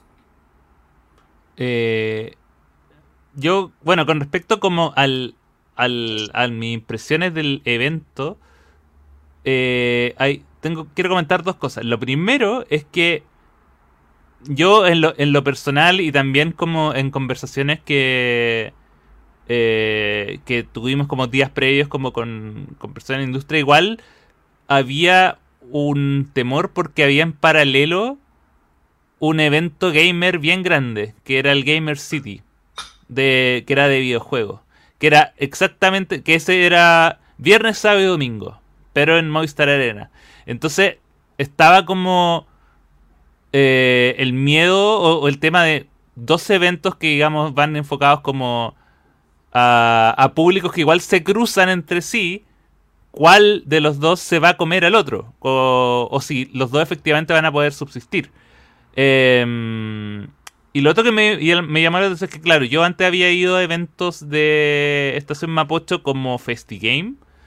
Y me llamó la atención que el, espacio que estaba usado era como el que está como hacia adentro, no desde la entrada. Eh, como que a los eventos que había ido antes, como que tú cruzas la primera puerta de Estación Mapocho y ya estás como inmerso. Acá tenías que como que caminar unos pasos estaba como en el en el piso hacia abajo. Cuando uno camina hacia abajo, ahí estaba como el, el evento. Pero claro, el, yo llegué el, sábado pasado las 10 y ya se notaba como flujo de gente. Que, y algo que fue algo que solo fue aumentando y ahí como que Eh, y mientras veía como en paralelo, como este otro evento gamer, también le estaba como en las mismas. Eh, entonces igual fue como buena, ya. A los dos les fue bien. tranquilidad, tranquilidad. Pues, Oye, y en general, la cantidad de personas, porque esto fue dos días, ¿cierto? Fue el Sí. sábado y el domingo. Eh, yo estuve solo el sábado y me dijeron que fue el día que más convocatoria hubo, pero en términos generales, encontraron que fue muy convocado, poco convocado. A mí me llamó la atención, yo creo que fue muy convocado. Pero. Pero hay que ver cuáles eran las expectativas, cuál es la realidad, cuál eh, fue las ventas de entradas, cuáles fueron regalos de entrada. Eh, si me quiero meter en eso, particularmente, yo creo que mm, se hizo un poquito de polémica por el regalo de entradas. No sé si excesivo o no, pero como fue la semana previa, hizo ruido. Y yo creo que más allá del número, más allá de, de lo que sea, cumplió el objetivo de que en el evento hubiera gente. Porque más allá de eh, la ganancia o la pérdida eh, al arrendar Estación Mapocho, hay que decir que cada stand también les cobraron por, por participar, porque fue toda, prácticamente toda la industria este evento, evento organizado por Asmodi, pero donde participaron los principales actores de la industria. Eh, ellos cumplieron, a mi parecer, muy bien con entregar público a los stands que participaron en el evento. Gente había. ¿Cómo llegó? Eso podría ser otro tema de discusión o no, pero yo creo que eso garantiza, spoiler, eh, que perdure el, el, evento en el tiempo y que las otras, los otros componentes de la industria quieran participar en un evento así. Eh, para aportar el, el, el dato periodístico, eh, según, digamos, como el comunicado oficial, hubo más de 8.000 asistentes entre los dos días. Eh, que, que es harto. O sea, sí, 8.000 eh, accesos. Ojo, ojo que no 8.000 personas diferentes. No, es importante. claro, no son está 8.000 esa- esa personas. Claro, es entre los dos días. O sea, claro, si una persona entró do- dos días seguidos. eh, pero en el fondo era un flujo de, de, digamos, de, de 8.000 accesos. Y. em, eh, y con el tema, digamos, del, del. como del regalo de entradas previo. eh, esto es. Por lo general, bueno, también pasaba. O sea, pasó en su momento. En. No sé, con el primero de la palusa. Pasó en su. Siempre cuando hay un evento nuevo. Y, y no es que. O sea, yo, yo a Louis Fest lo separo del antiguo Louis Fest por un tema de que es de pago. Eh, O sea, de acuerdo. Entonces, para mí esto era esto es un evento nuevo. Para mí esto era, a pesar de que tiene el mismo nombre, mismo organizador, eh, estaba el, el mismo Doblín saludando a la gente. Es un evento completamente distinto, es otra y eh, partir de cero y por lo tanto esa, digamos, la estrategia de que ya no, de asumir de cierta manera como pérdida en venta de entradas pero para ganar eh, visibilidad y, y- y recordación de marca. También mucha gente, ah, que probablemente fue un día, porque ganó una entrada para ir un día y fue como, lo pasó bien y dice, ya, sí, para el próximo año probablemente voy a considerar ir. Pasó también lo mismo con este evento paralelo de los gamers, que es Gamer City, que también es la primera vez que se hacía y también hubo harta como sorteo de entradas por eh, la- los días anteriores.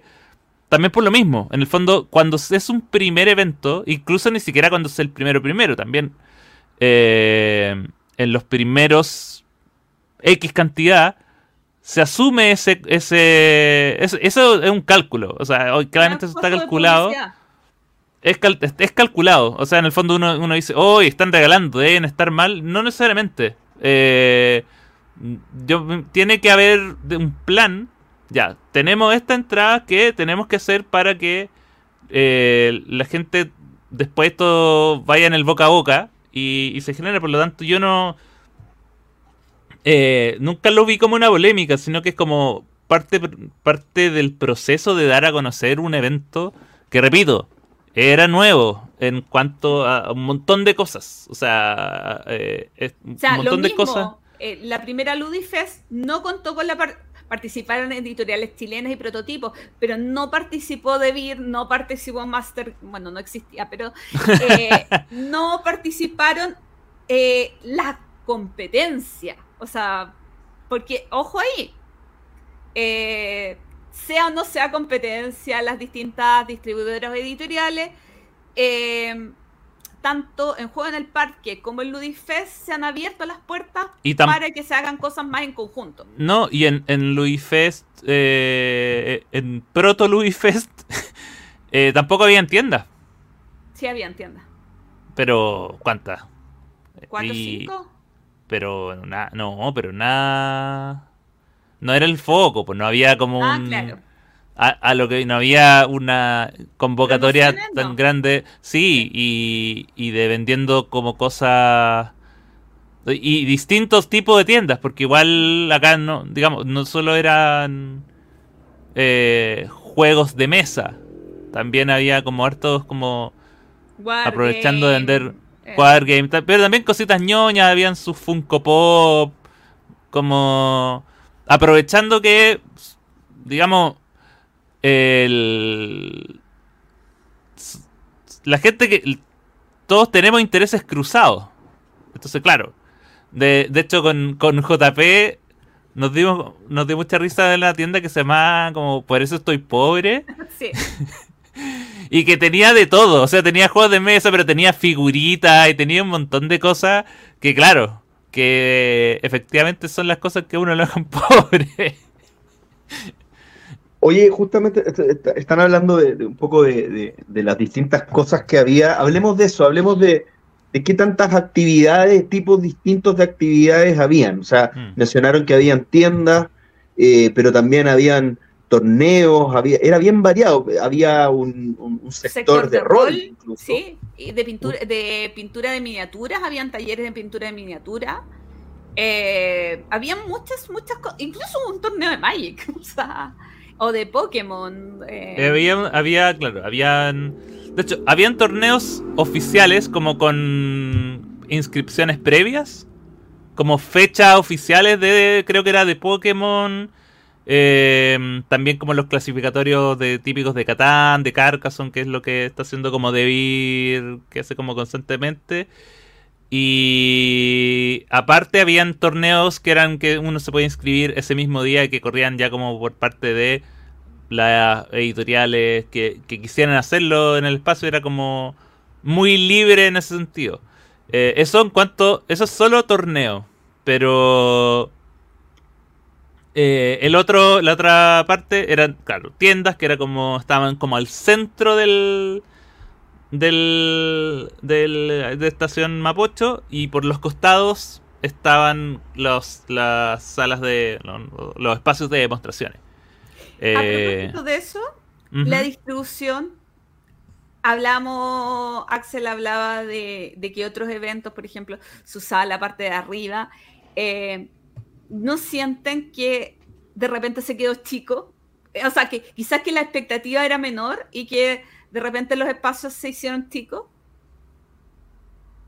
Yo, yo creo que está en expectativa, ¿eh? porque, eh, em, claro, o sea, ah, esto quizá yo lo estoy suponiendo, pero yo lo, hablé con, no hablé esto específicamente con, con Juan Luis, pero claro, él tenía súper en cuenta que el espacio había que reducirlo para que la gente que hubiera, o que uno creyera que hubiera, que iba a haber, que se viera como, como que estaba masificado, digamos, que eso da una sensación, digamos, de éxito, digamos. Sí. Eh, entonces, es, complicado el tema, porque, eh, por un lado, eh, ¿qué es peor? No sé, por ejemplo, yo ayer me imaginaba el evento que fue a Asmodí en España y, y, decía, qué ganas de saber los metros cuadrados que era ese lugar para compararlo con Estación Mapocho porque yo en el, eh, en el evento de Asmodí España, yo lo vería como fracaso en comparación con el evento de Asmodí acá en Chile, mm. por eh, porque decía, pero sobra mucho espacio, eh, como que, pero quizás Claro. solamente psicológico. Sí, eh, No. o sea, eh, es un proceso totalmente psicológico y que tiene que ver con un poco con la con las expectativas eh, que uno tiene también de, de una feria. O sea, acá por lo general... eh, es que claro, es como al final son prioridades como ya, ¿quieres tener como espacios amplios? Y... Y que haya como libre acceso, probablemente eso sea más para quizá un evento más gratuito. O un evento de, de convocatoria abierta donde donde O No sabes, no, no tienes o no tienes control de cuánta gente va a ir como que necesitas como la apertura máxima Eh, pero cuando sí tienes un control porque obviamente tú sabes cuántas entradas se han vendido cuántas entradas eh, cuando ya tienes un control ese espacio tú lo tú lo puedes definir y decir ya esto tiene que ser de este tamaño para y, y no va a haber problema en hacerlo entonces eh, yo, yo lo calificaría como, claro, se veía lleno, pero no era como. No había que andar a los empujones, ni había que hacer como filas muy largas para hacer algo. No. O sea, eh, había gente como constantemente viendo qué hacer, pero. En el fondo, si uno estaba sin hacer algo, era porque uno no- optaba por no hacerlo. Oye, y las distintas actividades que mencionaban, eh, los torneos, las demostraciones y esas cosas, eh, ¿daba para todos realmente? ¿Uno se inscribía y, podía, digamos, llegar a, a- a- a- a jugar? Creo que los torneos tenías que inscribirte eh, temprano, porque los cupos eran súper limitados. eh, pero, por ejemplo, Lo- yo tuve unos amigos que fueron y que se inscribieron en todos los torneos y, y participaron en todo. Pero claro, ellos fueron, o sea, a las 10, 10 y media de la mañana. Si tú ibas a las 3 de la tarde, no sé, perdón, si tú ibas a las 12 del día y querías participar en el torneo de las 3 de la tarde, probablemente no quedan cupos. Bueno, es- eso igual estaba informado en, previamente en redes, que era que las inscripciones de los torneos eh, de sábado y domingo, o sea que iban a haber torneos con inscripción que era a partir de las 10 de la mañana. Entonces, si tú querías de sí o sí, que fue mi caso cuando fui el, me inscribí en el torneo azul, eh, yo me aseguré el día domingo llegar muy temprano e inscribirme no, no sé cuánto habrá durado el espacio de. eh, en, en- el llenado de eso, pero. Pero claro, sí. Eh, había espacio para, para esos torneos y también habían torneos que de repente salían así como de la nada. El, el mismo domingo yo terminé en un torneo de Toma 6 de Fractal que me, me pidió Simón y me dijo, oye, ¿querías entrar al torneo? Y yo, ya, dale. Y jugamos un torneito. Oye, y una, y creo que con lo que hemos hablado, eh, tenemos que hacer esta pregunta polémica. Digo polémica, pero ¿este es un evento para jugones? ¿Fue un evento para jugones? ¿Fue un evento para no jugones? ¿Fue una mezcla? ¿Qué, creemos que fue?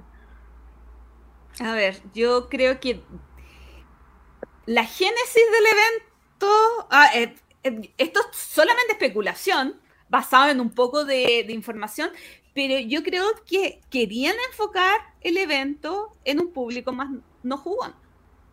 Ahora, el jugón es el fiel. que nos enfoquen o no nos enfoquen en el evento, eh, vamos a hacer lo que Va a ir igual. Sí. tratando de, de- de mover. Y no sé, yo al mirar el evento, yo lo sentía mucho más jugón que no jugón. Yo tengo una Eh, eh, opinión eh, eh, eh, súper- perdón, en cantidad de Mm. gente. Eh, como al mirar la gente, yo la sentía más jugona que no jugona. Y al Mm. ver las actividades que habían en el evento, también sentí que estaban más enfocadas en jugón que en no jugón. Yo sé, no sé, eh, en la Ludifest anterior, yo veí que, ok, era gratis, que era en el GAM, que es súper fácil acceso. Yo veía mucho más cerca las mesas de Double. Las mesas de, eh, como para invitar a la gente, oye, ven a jugar. Y sentía que esto era más de iniciativa de la persona al a acercarse a una mesa a jugar que a llamarlos, que claro, igual es pago o no pago, que, que, es injusta la comparación, más que llamar a una persona y invitarla y decirle, oye, tú no jugó, ven por acá y te tenemos un juego para que juegues y conozcas este maravilloso mundo.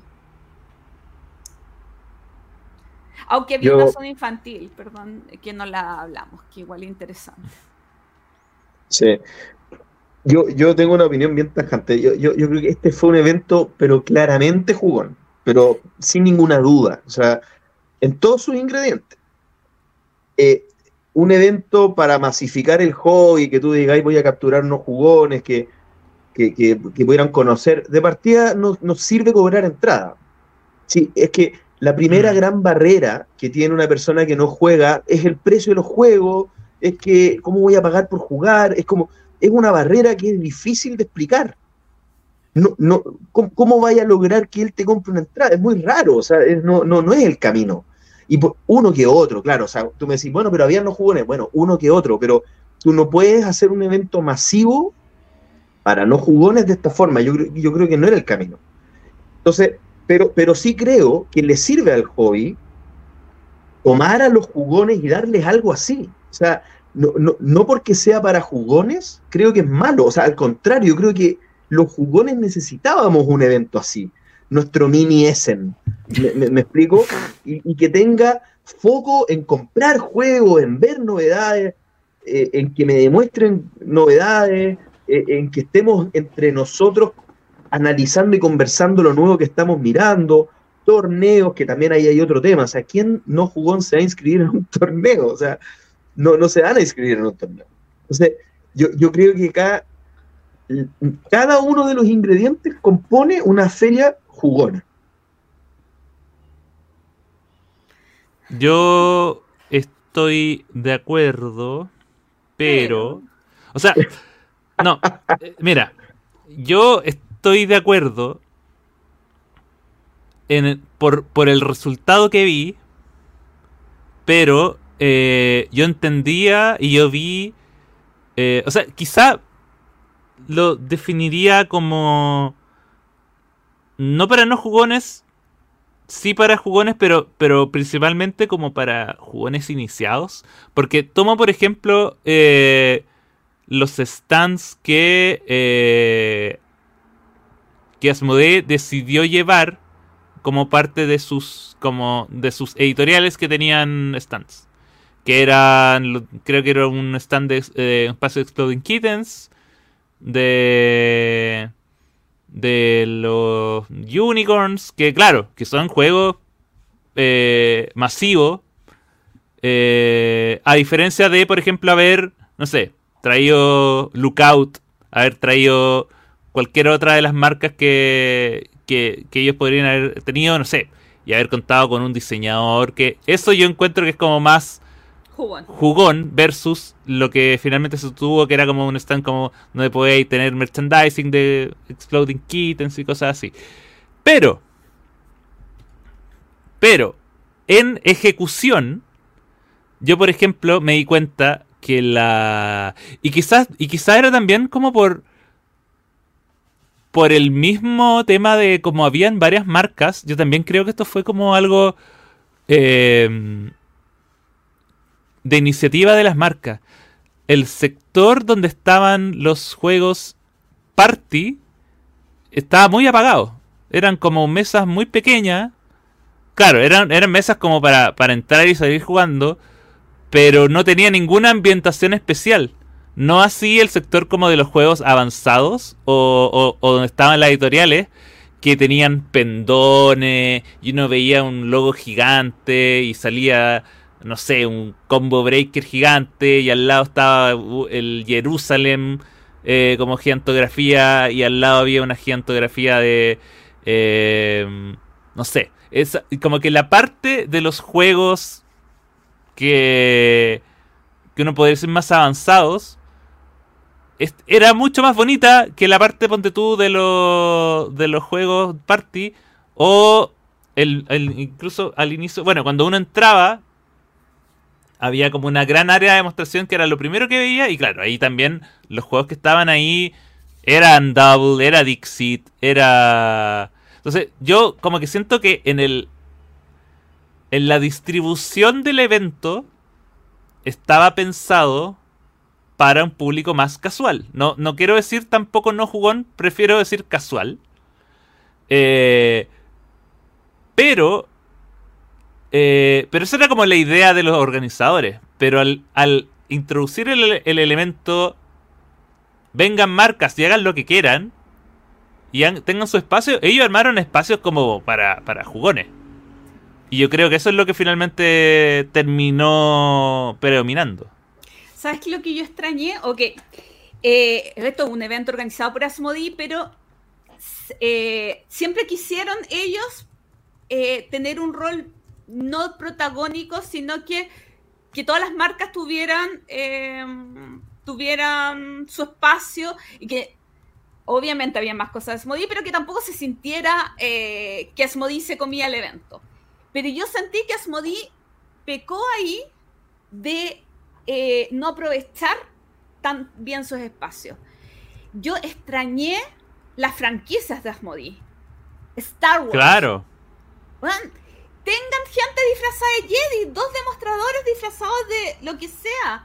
Harry Potter. O sea, tienen double de Harry Potter, tienen millones de juegos. ¿Por qué no tenían gente mostrando, haciendo una... Yo creo que desaprovecharon muchas cosas que tenían muy a la mano, que podrían haber eh, resaltado y haberle dado más vida a su stand, a sus demostraciones, a, que la gente quisiera sacarse fotos y vivir como más la experiencia de que se muestre más en redes sociales, no solamente que están jugando un juego, sino eh, aprovecharse un poquito de las franquicias. Yo creo que eh, eso fue algo que no se explotó, no sé por qué, yo creo que les comió la máquina eh, a la hora de realizar este evento tan grande. al final son puras cosas que Em, esperamos que mejoren. Eh, o sea, yo encuentro que Ludifest fue un evento muy bueno. Lo pasé genial y en marcos generales fue increíble. Pero que hay muchas cositas que podían haber sido mejor.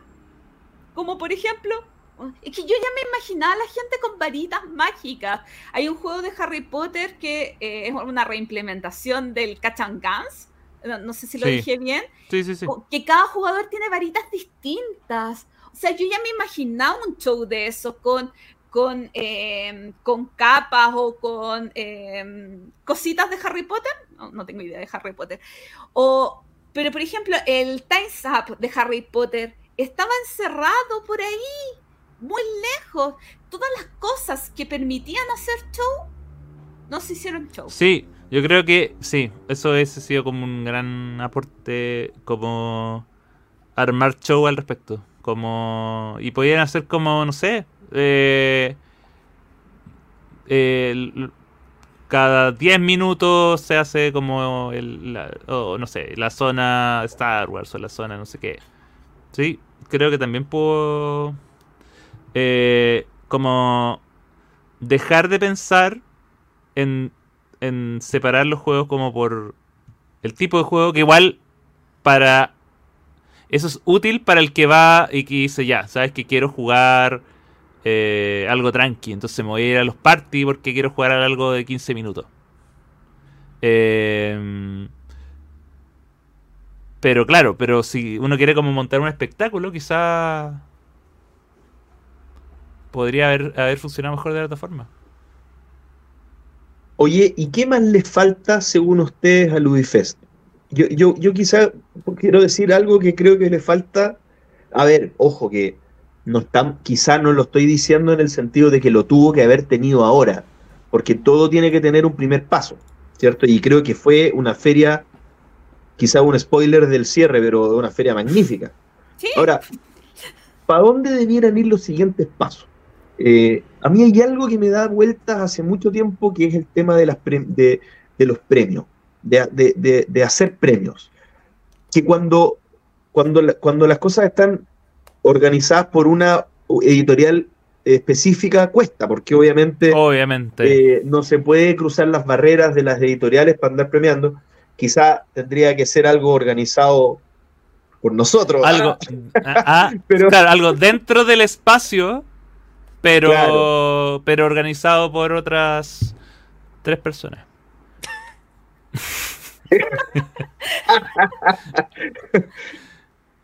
¿Qué, más? ¿Están de acuerdo que, una premiación como que corona bien un evento de este tipo o no, no, no, lo, no, lo, no les parece? No necesariamente.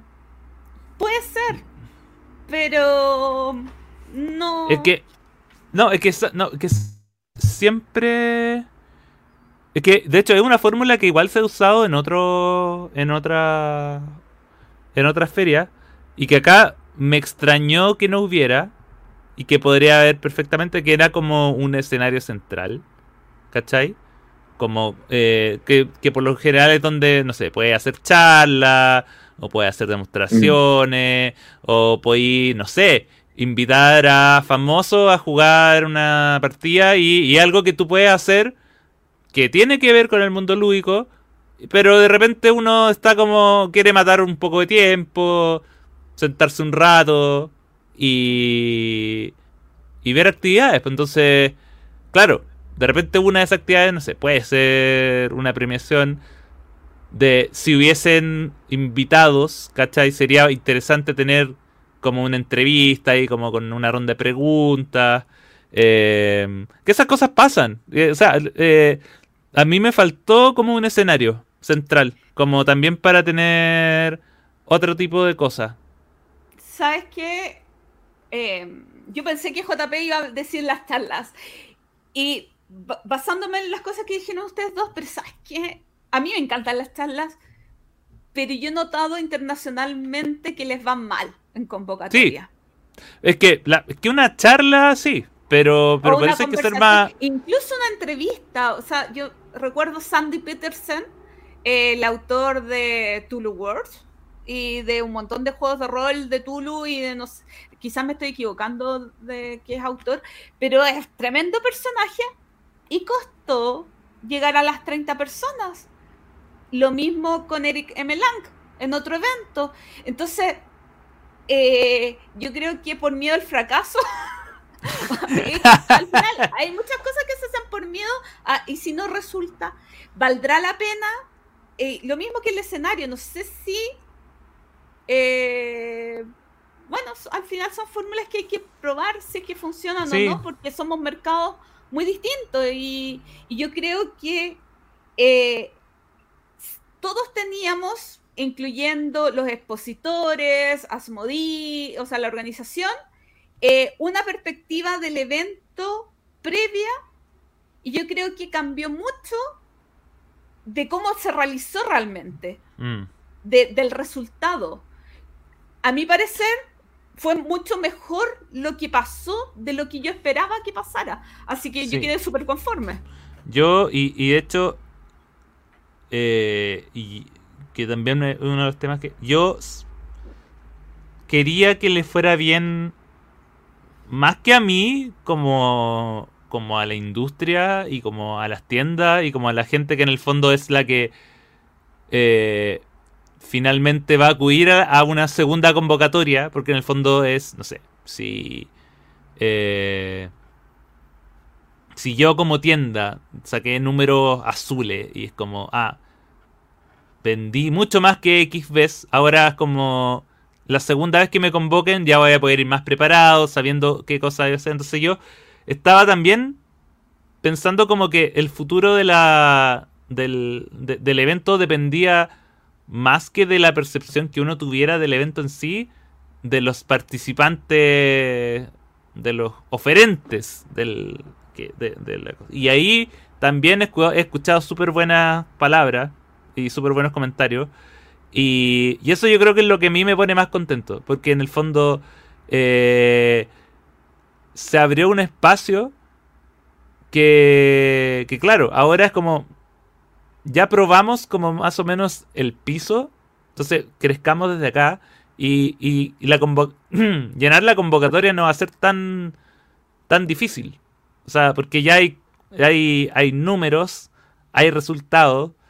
Eh, y eso es súper bueno. O sea, tomaba el ejemplo del. No me acuerdo. ¿Cómo se llamaba el. el, el, el autor de Yamagedón? José Deza.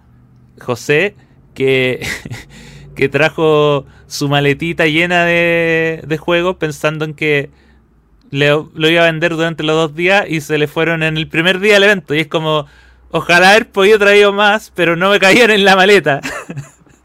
ese tipo de cosas, ese tipo como de historia, en el fondo dicen ya. Como que abren a que a que la industria se motive a que cuando hagan una nueva convocatoria, fue como ya, partamos ahora desde ya a organizar y pensar qué podemos hacer para mejorar. Oye, porque eh, volviendo a ese tema, igual hay gente que se atrevió para esta versión, no sé, eh, vino eh, José, vino em, Andrés Paredes, vino otras dos como parejas de Perú, si es que no me equivoco, vino de Argentina, fue muy chistoso. Vino súper poca gente, pero de Mendoza, unos vinieron por dos horas y el otro fue Nando de Neptuno, dijo, estaban en un concierto con su señora en la noche dijeron, oye, si mañana vamos a Chile. Y fueron a Ludifest. o sea, como, pero cómo pasar de, esto que fueron eh, eh, momentos, o sea, fueron inspiraciones de Vamos, a que en realidad se transforme en algo internacional y sea un foco para que la gente pueda venir a Chile a participar de este evento. ¿Qué tiene que tener de llamativo para que esto en los próximos años se transforme en un referente a nivel latinoamericano. Sí. Em, oye, eh, yo, quería aportar también con lo que con lo que estaba diciendo Axel, al tiro retomo por ese punto, de, em, de que eh, no solamente el éxito del, es bueno por el momento, por el, por el evento en sí, el éxito que tuvieron los oferentes, sino que ellos también manejan sus propias comunidades, que no son menores. O sea, ellos también mueven a su gente para, para que el evento tenga el arrastre que tiene. Cada uno tiene su, por ejemplo, el gato arcano tiene los arcanistas, eh, están los seguidores de Tres Juegos. Ah, es que, ¿sabes que a propósito de eso? quizás me voy a equivocar y por favor no me crucifiquen, pero yo no sentí, por ejemplo, que Debir haya hecho mucha previa de Ludifest. Ok. Pero posterior a Ludifest, quedé gratísimamente sorprendida de todo lo que Debir generó del mm. evento. Entonces, qué lindo, porque al final estos son aprendizajes, o sea, Claro, hasta, hasta qué punto tú eh, vas a hacer publicidad de un evento donde tú no manejas tanta información, tú no lo organizas, etcétera. Pero el post-evento fue como, wow, lo pasamos muy bien, hicimos muchas cosas, como, qué rico que los distintos actores de la industria se vayan apoderando del evento. Yo encontré eso que eh, quizá puede sonar feo, como lo dije al principio, pero quiero que nos quedemos con la conclusión o sea, como de, cómo no solamente los jugadores, no solamente el público que asistió, se quedó o expresó sobre el evento, sino también de los participantes, porque nos encanta jugar, pero esto es una industria y la industria se mueve con billetes, plata, dinero. Totalmente. Oye, ¿Les parece si vamos redondeando nuestras impresiones? Eh, no sé si la nota que le ponemos, nuestra, nuestra sensación final de, este Ludifest. Ay, qué complicado. No, no sé si ponerle una nota. Yo, lo encontré extraordinario. Yo lo pasé súper bien, maravilloso. Me hubiera gustado tener más espacio, sí. Me hubiera gustado eh, que hubiera más show, sí. Me hubiera gustado eh, que hubieran más mesas de juego y que se sintiera más feria para jugar que para comprar, probablemente. Pero a pesar de, porque al final eso son cosas que a mí me gustarían. No, no necesariamente tiene, no, se tiene que marcar el éxito de un evento por, como a mí me gustaría que fuera un evento. o sea, mira, eh, voy a irme a otra cosa políticamente incorrecta. Eh, cuando pasó Juegos en el Parque, eh, para nada, es misterio que yo con Cristóbal Pérez no me llevo bien. Eh, Cristóbal me preguntó, ¿y qué tal el evento? Eh, maravilloso. Quizás le faltó, eh, siendo una crítica muy específica, dispensadores de agua, porque hubo tanto calor que en realidad un dispensador de agua hubiera mejorado muchísimo la, la experiencia dentro del evento. Y me pasa lo mismo con Ludife, o sea, lo encuentro increíble. Son eventos completamente distintos que no se pueden comparar por todos los ámbitos, es en, o sea, lugar, convocatoria, todo, todo es muy distinto. Nunca van a poder preguntarme, oye, ¿y prefieres Ludifest o juego en el parque? Es como. No.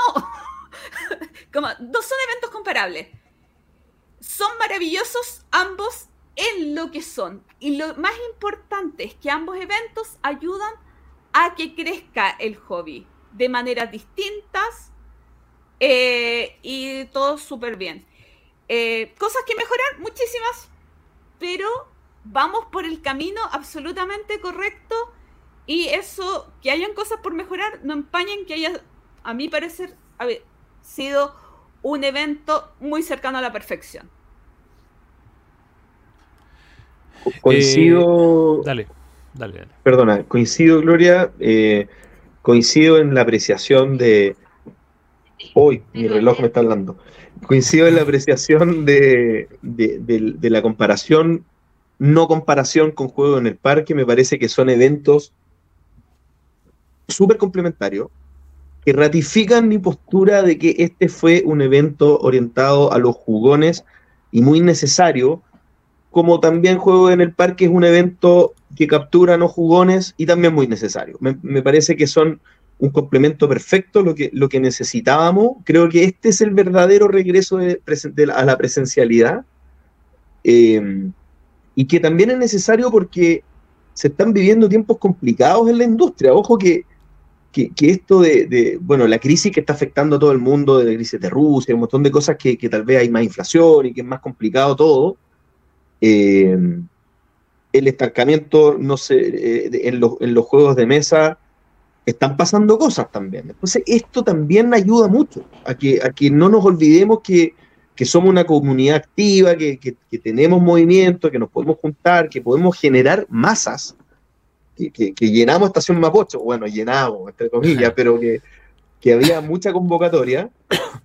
Eh, así, que, así que no, me parece que como evento fue súper necesario y súper exitoso. Y ojo lo que dice JP, voy a dar una, nota amarga.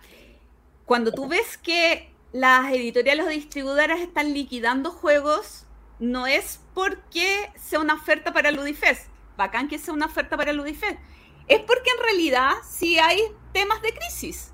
O sea, si hay temas de que se necesita liquidez y si hay temas que hay que tomar decisiones que quizás no son tan favorables. O sea, eh, por eso que de repente me da miedo que se transforme en una feria más comercial mm. que de jugar.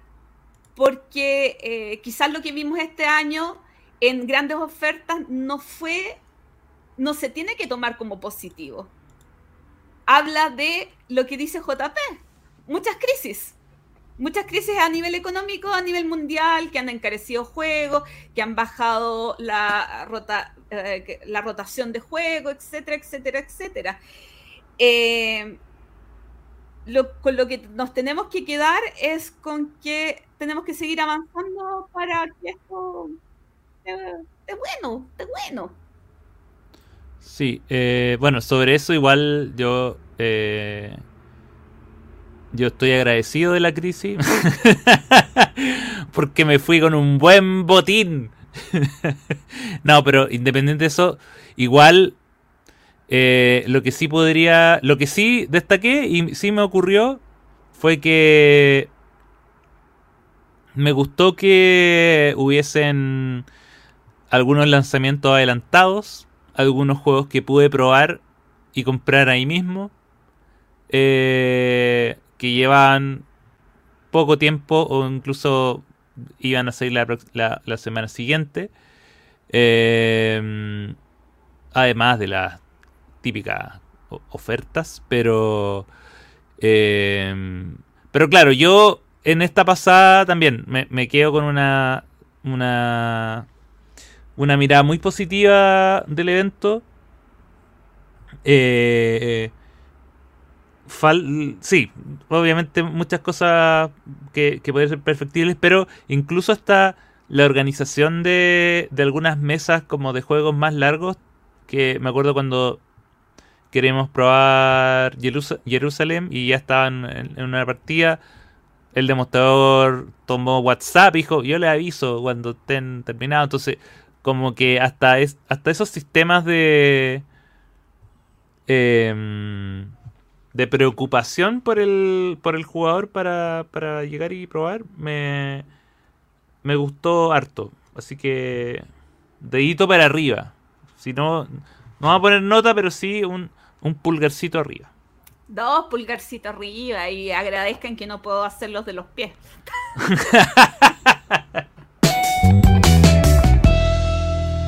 La reseña. En esta oportunidad, probablemente el juego más divisivo que existe en el panel de este turno. Eh, hemos se han tirado palos, se han señalado barbaridades de un lado y del otro. Y hemos decidido ponerle fin a esta. a este duelo con una reseña eh, de Cascadia. Efectivamente, Cascadia. Juego. Silencio. Un juego que despierta amor y odio eh, en el panel. Y, ahora vamos a analizar por qué. Bueno, para los que viven debajo de una roca, Cascadia es un juego que fue lanzado el año 2001, diseñado por Randy Flynn, con ilustraciones de Beth Sobel, publicado, desarrollado por Flatout Games, publicado por eh, AEG, si mal no recuerdo. Y que... Eh, en, español por Delirium Games. En español por Delirium Games. Muchas gracias por ese dato que siempre se me olvida. Y... Em, es un juego que ya vamos, vamos finalmente a, llegar a la conclusión, si lo merece o no, pero galardonadísimo. Eh, Ganó el Spiel des Jahres del año pasado. Eh, también ganó el Golden Geek como mejor juego ligero del año 2021. Eh, nominado al juego del año en Italia, el Gioco Tilano. Y también ganó otro premio que desconozco. Eh, mira, también ganó el International Gamers Award por su modo solitario. Cosa del cual no hablaremos porque creo que nadie lo juega en solitario. Pero bueno, Cascadia es un juego muy sencillo. De. Eh, tiene dos mecánicas principales. La primera es un draft de hexágonos y de. Eh,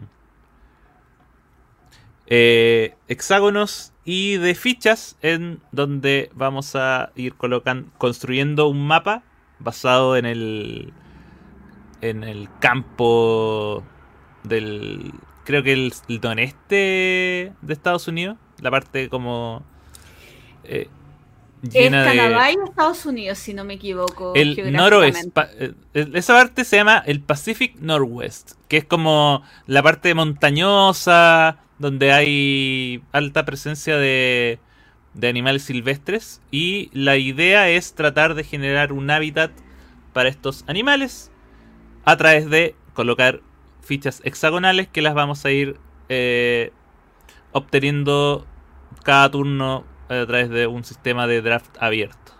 Em, lo interesante y la, la gracia del juego está primero en que en los animales que vienen a habitar estos lugares, cada ficha, cada ficha hexagonal tiene un terreno de cinco distintos y además eh, tiene una el icono de uno o más animales que pueden habitar sobre él.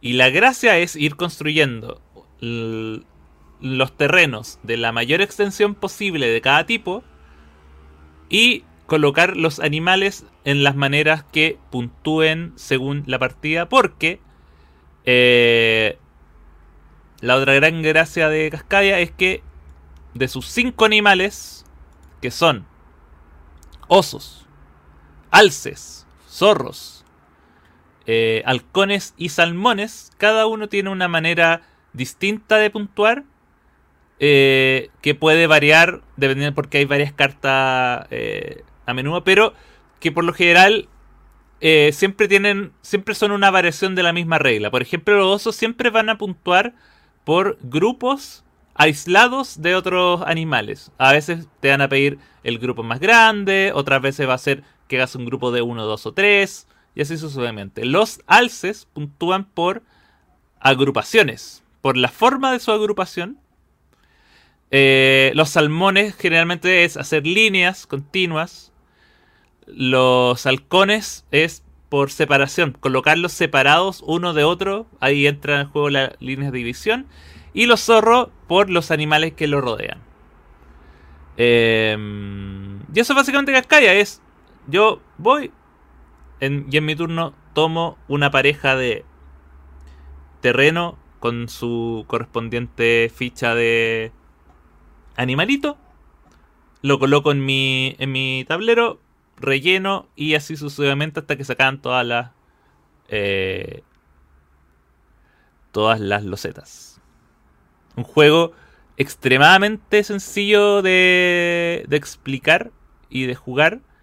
Eh, quizás lo más complejo es descifrar la algunas de las reglas de, puntuación de los de, de, los animales y ahí quizás quiero hacer como la primera pregunta que es como claro cuál es su eh, visión en cuanto como al al peso a la dificultad de jugarlo y eso. O sea, si es que no me equivoco porque yo no me he leído el manual porque tengo la versión en inglés, hay dos modos de juego. Uno es con las cartas de animales y el otro es sin las cartas de animales. O sea, hay un modo aún más básico que es como, eh, creo que es con una carta que te da puntaje. Entonces, claro. Eh, creo que se puntúa por las mayorías, sí. Claro. Pero nunca lo juego así. Yo tampoco. Eh, pero cuando preguntas qué tan fácil es el juego, hay que decir que yo lo considero un juego sencillo. Em, las cartas de animales le dan un poquito más de complejidad a la hora de puntuar y a la hora de pensar cómo optimizar el puntaje, pero hay un modo aún más sencillo y eso era lo que quería como decir en, este contexto. Yo lo encontré liviano, la verdad. Eh, como, la explicación la recuerdo eh, rápida, o sea, quizá eh, la, complejidad está en, tener siempre en la cabeza las figuras, digamos, que tienes que ir buscando con los distintos animales y que no, se te, que, no vayas a estropear tu, juego, o sea, pero eso es parte ya del juego mismo, o sea, ¿no? de, qué, de, qué jugada conviene y qué no. Eh, es súper simple, digamos, en términos de, entender el juego para empezar a jugar. Sí, justamente, o sea, la jugada que tienes que hacer es súper sencilla. Ahora, puntuar bien eh, es donde está la, la, mayor complejidad, que tampoco es mayor. Entonces, al final, eso es lo que califica para que sea un juego que calce muy bien a un grupo de iniciación, un grupo familiar, que es como Agarro la loseta del animal y lo coloco en mi zona de juego. tratando de hacer extensiones mayores o cumplir las otras reglitas. En cuanto a rejugabilidad, podemos verlo de dos maneras. La primera es, claro, por las combinaciones de, cartas de puntuación, uno puede decir que eh, tiene una rejugabilidad bastante alta porque son, creo que son 5 o 6 puntuaciones por, por animal, entonces eh, prácticamente podría jugar 20 veces y que cada eh, vez eh, la, puntuación de, los animales sea distinta. pero también está la, la, rejugabilidad en cuanto a qué tanto puedo variar mi, mi, experiencia de juego.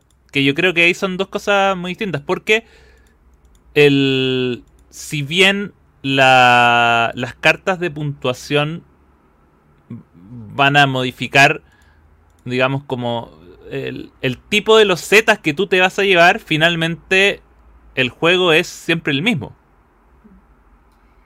Yo, yo ahí tengo mi opinión también, o sea, eh, eh, en cuanto a rejugabilidad, yo creo que la rejugabilidad está en cuanto te gustó la mecánica, porque mm.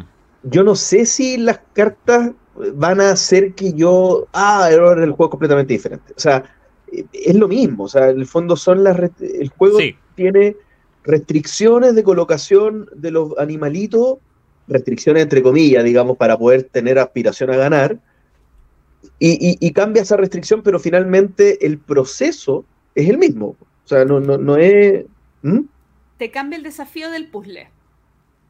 Sí, pero, sigue siendo un puzzle. Ahí no estoy de acuerdo. No creo que el desafío, porque cambia... De puntos. Como el framework, cambia como el puzzle, ya no es así, sino es para el otro lado. E, es como eso, pero el desafío es el mismo.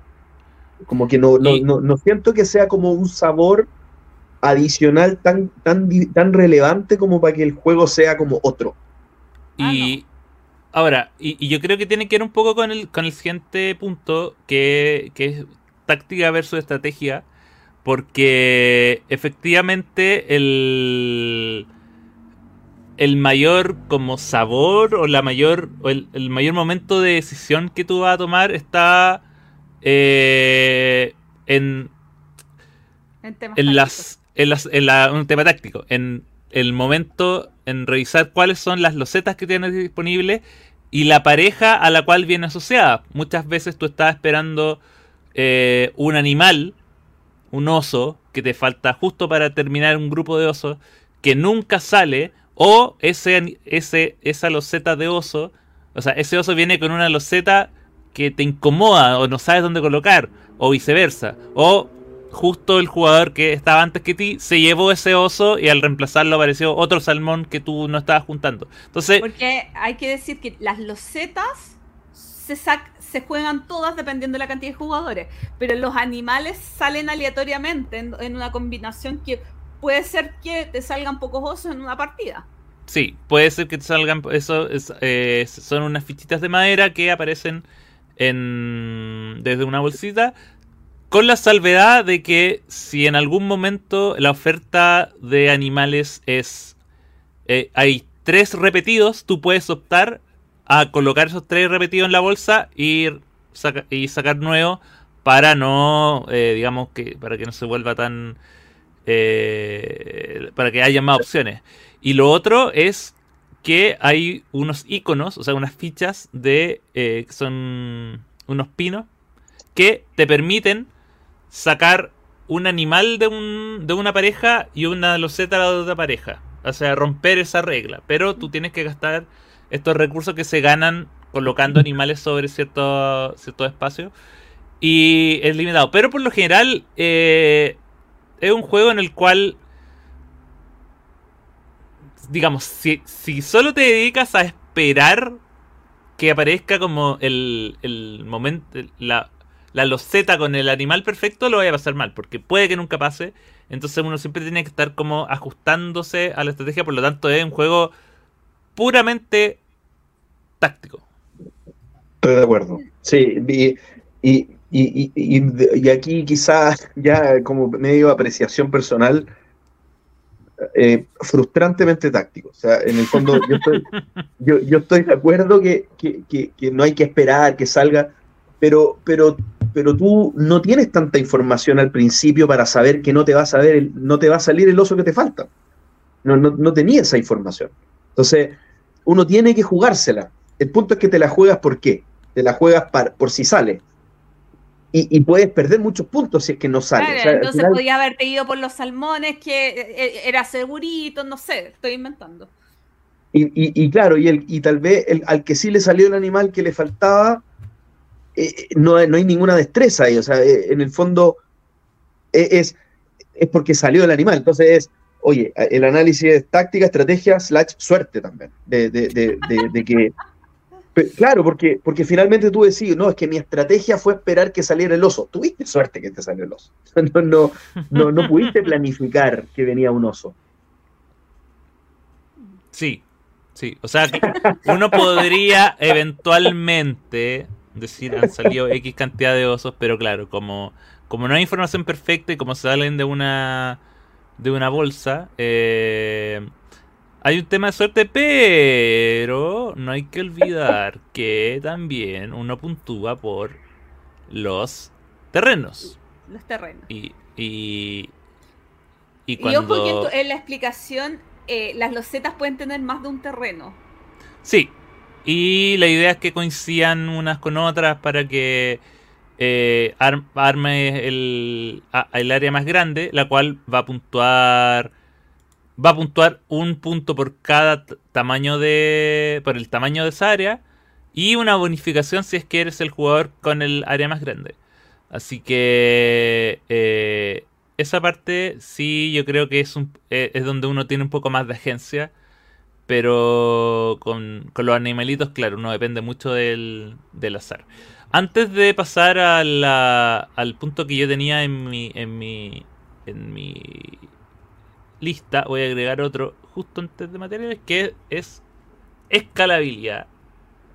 Que acá eh, da lo mismo porque es un multijugador solitario puro. Yo no lo he jugado de un jugador que, y ustedes tampoco. Ahí no podríamos opinar. Eh, pero de los distintos números de jugadores me parece que funciona igual de mal, así que... Igual de mal. Eh, funciona igual. No, pero. claro, la, variación significativa sería lo que decía JP. Eh, que se refiere al, al, azar de que salgan o no piezas. Tú de a dos jugadores te puedes programar un poquito más teniendo más información de lo que te va a volver a tocar. O sea, hay dos osos y dos salmones. Si me llevo un salmón, es probable que el otro salmón no esté en el siguiente, no sé, o tres, estoy inventando. Eh, y fue muy malo el ejemplo, pero me refiero a que tienes más información de lo que te va a regresar que de a más jugadores. Sí, o sea, yo creo que es mejor de dos. O sea, este, este tipo de juego, máximo tres, porque para tener cierto grado de control de lo que estáis haciendo. Si no, al final se termina, ya más que táctico, es revoltijo. Es como, es como un juego nuevo cada vez. Yo, yo también estoy de acuerdo. Mi, mi eh, o sea, a pesar de que eh, he tenido buena experiencia con jugadores nuevos jugándolo de a 4 cuando quiero disfrutarlo, eh, lo, lo, juego dado. Por, por lo mismo, por, un tema de que... Porque el, el juego en, tan, en todos los en todo el número de jugadores la, la oferta de eh, los Z es la misma. O sea, esto podría igual haberse arreglado eh, con la típica regla de, no sé, coloca eh, los Z más 2. Número de jugadores más algo. Pero acá, por diseño, son siempre 4. Entonces, claro, jugar de a 4 es literalmente estar a la suerte y no ni siquiera pensar en que te va a llegar una loseta porque puede que no esté. Pero cuando juegas de a 2, eh, y lo que igual aumenta el análisis parálisis, o sea, si te va a cambiar, ¿para qué voy a estar mirando la mesa si es que eh, todo lo que hay probablemente no me llegue nada? Pero por otro lado, uno tampoco tiene que mirar tanto la mesa porque es tan rápido que, que da lo mismo. Pero eh, en escalabilidad, eh, m- diría mejor de dos. Y según. perdón. según la BGG, están de acuerdo con nosotros. La BGG está de acuerdo con nosotros. Dice mejor de 2 y de 3, pero no de 4. ni Eh, ahora vamos con materiales, materialidad. eh, y aquí yo también cuento diseño y todo eso. Precioso. O sea, eh, son los Z hexagonales, todas muy bonitas. Me gustan mucho las ilustraciones de Beth Soel. A pesar de que uno podría. Uno ve las, las losetas de Cascadia y las losetas de Fjords. Y son muy parecidas. Pero. eh, pero tiene losetas de. Buen gramaje. de buen gramaje. Son. Son gruesecitas. Lo- y, y las fichitas de, eh, de animales que son de madera. Tienen ese sonido y ese, ese mezclado. Eh, en presentación. Nada que decir. Un, El juego es hermoso, ¿eh? El juego es muy un lindo. juego hermoso. Y, y- y- y claro, es cuando. Y las losetas están hechas como para que cuando uno termine de verlo, aun cuando pueda parecer que sean distintas, está todo, todo cohesionado. O sea, si tú logras hacer un bosque, el bosque se va a ver. Eh, se va a ver el borde del bosque junto con el borde de las otras cosas. Aún tomando en cuenta que hay losetas que tienen dos, dos mitades. Y eso lo logran porque, claro, cuando una loseta tiene dos, dos terrenos, no es exactamente la mitad. A veces tiene como un tercio de bosque y dos tercios de agua. Entonces, cuando tú armas, el- se forman terrenos irregulares. Entonces le da como más, un poco más de realidad. Así que, en cuanto a diseño, yo creo que Ya, ok, estamos de acuerdo. El juego está.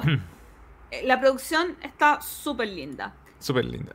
Y bien, bueno, viene con eh, las hojas de... No, y lo otro que es eh, bueno de la producción es que las eh, cartas de puntuación vienen, son grandes, son tamaño tarot y vienen con ejemplos escritos sobre cómo se puntúa. Entonces, no solo en la iconografía, sino que abajo también te lo explica, lo cual siempre se agradece para este tipo No de juegos. ¿tú tienes, ¿en qué versión tienes en español o en inglés? En English. English. Sí, es que a, a mí, o sea, yo no sé inglés, pero a la gente con la que he jugado, no les has, que me han traducido, no les ha parecido tan bien explicada las normas, tanto en la especialmente en la carta, porque hemos muchas veces que recurrido al manual. Porque, o sea, no sé qué tan real sea esto, pero eh, que las cartas a simple vista pueden ser hermosas, pero no me, no me reflejan claramente la, la, la regla de puntuación. Nosotros generalmente tenemos que recurrir al manual, quizás es un problema de nosotros, pero igual prefiero plantearlo ya que eh, Axel está tirando muchas flores y quizás no es tan, tan, tan así. No, Él lo puede eh, entender muy bien. Pero... La, la, claro, la descripción, igual hay que, para, la descripción que está en las cartas es dos líneas, ¿ya? Y en el manual, claro, es un poco más extensa que dos líneas porque tienen más espacio para hacerlo. Eh, pero claro, eh, eh, eh, aquí se tomó la decisión de, eh, de que las cartas de puntuación privilegien Lo cual- lo lindo a privilegien lo práctico. el privilegien lo lindo a lo práctico, efectivamente. Es que quizás yo eh, hubiera preferido que el texto no estuviera, porque si no se entiende ya la iconografía se va directamente al manual. Si el texto no va a explicar completamente la carta y dejarlo súper claro, mejor que no esté el texto. Total, igual, igual el jugador va a tener que recurrir al manual para entender la iconografía. No sé, es. pero eh, eh, ya eso es quizás un poco más personal. Duración, duración. La caja dice de 30 a 45 minutos, lo cual es una mentira. Porque ¿quién se muere 45 minutos jugando Cascadia? A ver, percepción Nadie. en el infierno, uno siente que las cosas duran más. Eh, pero No, pero son súper rápidas. Sí, son rápidas las partidas. O sea, en tiempo cronológico se sienten, eh, son, eh, duran poco, duran menos de media hora. Eh, en No, sensación pero- de vida, Pero, pero jugando de a 4 yo creo que podría llegar a 40 minutos porque eh, el- eh, tenéis que pensar, es lo que decíamos antes, o sea, el turno lo tenéis que pensar de cero cada vez que te toca. pero las decisiones no son tan significativas. Pero son, O sea, tienes perdón, cuatro opciones. O sea, Mm. sí. Ah, Pero no lo veo imposible que un juego dure 40 minutos, de a jugando de a 4. Mm. Sí, No sé. yo, yo lo he jugado a cuatro eh, y, y han sido y con, con repetición. Ay, el, el O que sea, le gusta el juego. Con. Con. Ya, pues. No, fue. Fue propuesta del. del, del de la otra gente que lo estaba jugando. Fue como, oh, ya jugámoslo de nuevo, pero ahora bien. Mira, o sea, ahora de- entendiendo. De, hecho, Pero ahora- lo he jugado de Pero ahora a pasándolo 4 bien. de, de a 4 con repetición y con Axel. Cacha. Eh, cuando jugamos con Axel Ramón y mi sobrina, que mi sobrina no juega, eh, entonces quería experimentar con ella que cómo se sienten los nominados a los Spiel Jahres. Y claro, lo he jugado de a 3, de a 2, harto de a 2 y bueno, creo que he jugado la misma cantidad, o- tengo 8 partidas de a 4, de a 3 y de a 2. Eh, ¿Algo más que agregar antes del veredicto? ¿Algo. ¿No? Creo que nos hemos comportado muy bien en esta reseña hasta el momento. Espérate al veredicto. Espérate el veredicto. Ya, vamos con el veredicto. acá vamos de un doble veredicto. Primero el veredicto en juego en general y después una pregunta eh, muy dura de responder. Pero bueno, veredicto. A mí, en, en Explícate. Gloria. Explícate, Eh, Gloria. Cuando se habló de rejugabilidad, yo lo único que pensaba, a mí el juego me aburre. Y qué peor veredicto para mí de un juego que me aburre. O sea, yo no disfruto y creo que el, el tiempo, que es una pérdida de tiempo para mí jugar Cascadia. Creo que hay juegos que tienen mecánicas muy, eh, que tienen conceptos muy similares, puntuar por superficie y por puntuar por ciertas características que lo hacen mejor y que me divierten mucho más. A mí me gusta este tipo de juegos. Pero Cascadia no me da nada, no siento na- que me dé nada que otro juego no me dé. Es lindo, sí, pero no siento que me está aportando algo importante, relevante y prefiero aprovechar ese tiempo en otro juego. Puntualmente, a mí igual me pasa que me molesta el sacar una loseta sacar una fichita turno por turno, pero ya creo que eso es una apreciación muy personal. Pero como en una generalidad, a mí el juego no me entretiene. Esa es mi opinión. A ver, eh, para mí el juego es un 6,5. Ya, yo, yo lo tengo rankeado así y lo mantengo en esta conversación. Eh, es un juego que quizás no soy tan, tan, no estoy tan como eh, negativo respecto al juego como, como Gloria, pero sí, sí estoy de acuerdo en que es un juego que aporta poco. ¿ya? ¿En qué sentido? En que es que es que es de estos juegos que más o menos se juegan solos, ¿ya? Que, que, no hay mucho que escoger, que en el fondo, si bien es cierto, tenéis cuatro opciones, tengo que irme por la menos mala en algunos casos, tengo que irme por la que es obvia, por lo que me falta. Es poco lo que yo puedo hacer para planificarme respecto a un fin de juego. Entonces, eso, esa, esa sensación de no control, tengo dos opciones. Una, o me desespero y, soy miserable, o hago la que más o menos me, me significa que me da cierta cantidad de puntos y termino haciendo eso. Obviamente nadie quiere ser miserable. Entonces es un juego que, no- que- que- que puedo jugarlo, lo jugaría de nuevo, pero prefiero jugar otras cosas, eh, como por ejemplo, que eh, Axel está esperando que lo diga para criticarme, eh, como por ejemplo Acrópolis. ¿Por qué digo Acrópolis? Porque Acrópolis no tiene esto que tiene Cascadia, de que podría no salirte nunca el bendito oso que te falta. Tú vas poniendo las cosas que te dan puntos en cierta categoría, pero no, no necesitas completar la categoría. Bueno, sí, porque las plazas podrían no salirte, pero a lo largo del juego está medianamente garantizado que vas a tener la opción de sacar cada una de las cuatro losetas y cada una de las cuatro plazas. Y está en lo que tú administres, en las roquitas y todo, para poder llegar a esas plazas, llegar a... Está en tu destreza como jugador acceder a lo que te falta para poder llegar a tener lo que te falta. Entonces, creo que en mi, en mi control jugón se regocija mucho más una Acrópolis versus este juego. Pero por lejos, por lejos. Por lo tanto, si los tengo al lado, nunca jugaría Cascada. yo, eh, yo vengo a, acá a defender a, a Cascadia por... Mira, la verdad, yo creo que esto... O sea, yo... Este es un juego que agradezco un poco que, que se juegue como en, piloto automático de cierta manera. Porque uno de repente también merece hacer descansar la, la, la testera.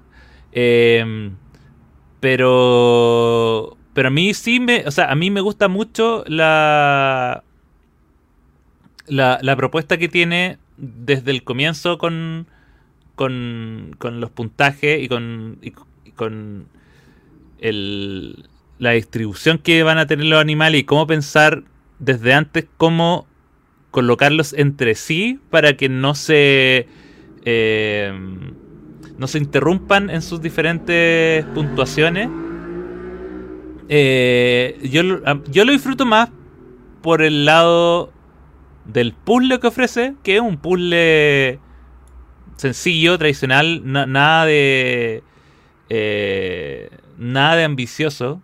Pero que es un puzzle que finalmente entrega algunos momentos de, oh, de, esperar, de tratar de jugársela por que salga algo, o si no, irse la segura por otros lados.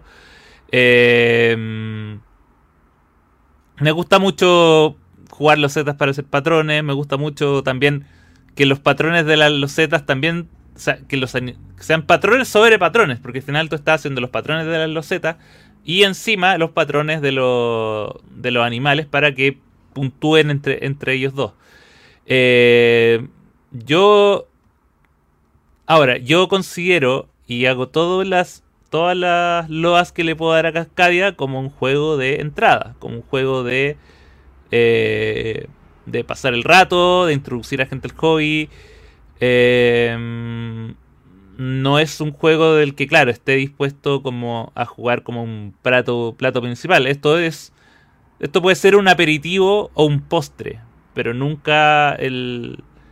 Nunca un menú. Un menú completo. Así que y aparte, a mí los juegos, yo lo vengo diciendo hace rato, me tienen que entrar por la vista y, y, este es un juego que tiene la tactilidad de las fichas, tiene la tactilidad de, de las losetas que también son de buena calidad. Y yo súper feliz con hacer jugar Cascadia a la mayor cantidad de gente posible. Eh, aun cuando no. Porque gente, yo lo, lo, veo, gente que lo pasa bien, no necesariamente ganando, sino que por como por el resultado mismo que, generan. Así que. Eh, eso. Eso es lo que tengo que decir sobre Vizcaya. Y ahora. Ahora. ahora. Ahora tenemos que preguntarnos si hemos jugado algunos otros juegos, porque Cascadia tiene hermanitos y hermanitas. Está inserto dentro de, de varios juegos que ha sacado Flatout. Flatout, eh, sí, es como. Hay, hay, una especie de trilogía. Eh, que está Cascadia, está Calico y está Verdant. Yo Verdan no he probado. Yo Verdan es el que me falta también. Sí. Y, y por ejemplo, yo prefiero mil veces Cascade sobre Calico. Yo prefiero mil veces, a pesar de que tiene gato, Cálico. Eh, para mí el problema de Cálico es la decisión al final del juego, cuando en realidad ya, ya no hay opciones para, para generar, pero tienes decisiones constantes relevantes. Cosa que a, a mí Cascadia no me entrega eh, la sensación de decisiones significativas, eh, los Z tras los Z. Calico es un sufrimiento constante. Eh, es la versión estresante de, de Cascadia. Entonces, eh, claro, como me, me- me hace mucha disonancia entre su estética tan colorinche y, y gatística versus el, el estrés que genera eh, no poder cumplir los objetivos. Aunque- pero a mí me gusta jugarlo, claro, en modo, modo loco, modo hardcore, así como con los objetivos más difíciles, porque si no también es como medio, medio facilito. Sí. Eh, y lo otro, eh, ¿merecía el spill? ¿Parto? Eh, el tema es la competencia. ¿Contra quiénes compite? ¿Y bajo qué normas? Y yo voy a volver a contar la historia de la vez que nos juntábamos a jugar los juegos del Spiel, bla, bla, bla, con Axel, Ramón, que son jugadores avanzados y profesionales, y Francisca, mi sobrina, hijada y vecina. Y no sé si a ella le gustó Cascadia, pero yo sen- la sentí cómoda jugándolo. Yo sentí que entendió bien las reglas. Yo sentí que pudo jugar de una manera eh, cómoda y agradable. Y eso sí me hace pensar que a pesar de que yo no quería que se ganara el premio, pero es por algo de corazón, sí era un juego adecuado para el premio porque es un juego que tú le puedes sacar a cualquier alemán que va caminando por la calle, lo va a entender, lo va a poder explicar y lo va a poder jugar en su casa con otros alemanes y alemanas que caminan por la calle y que tienen una ludoteca de 3, 5 juegos. Porque para mí Cascadia no me aporta como, una persona que tiene más de 500 juegos, no me aporta nada innovador, no me aporta un desafío, pero sí a personas que no tienen una base jugona, que buscan un juego eh, para, para pasear, para disfrutar el momento, para no tomar decisiones significativas, sí es un juego adecuado.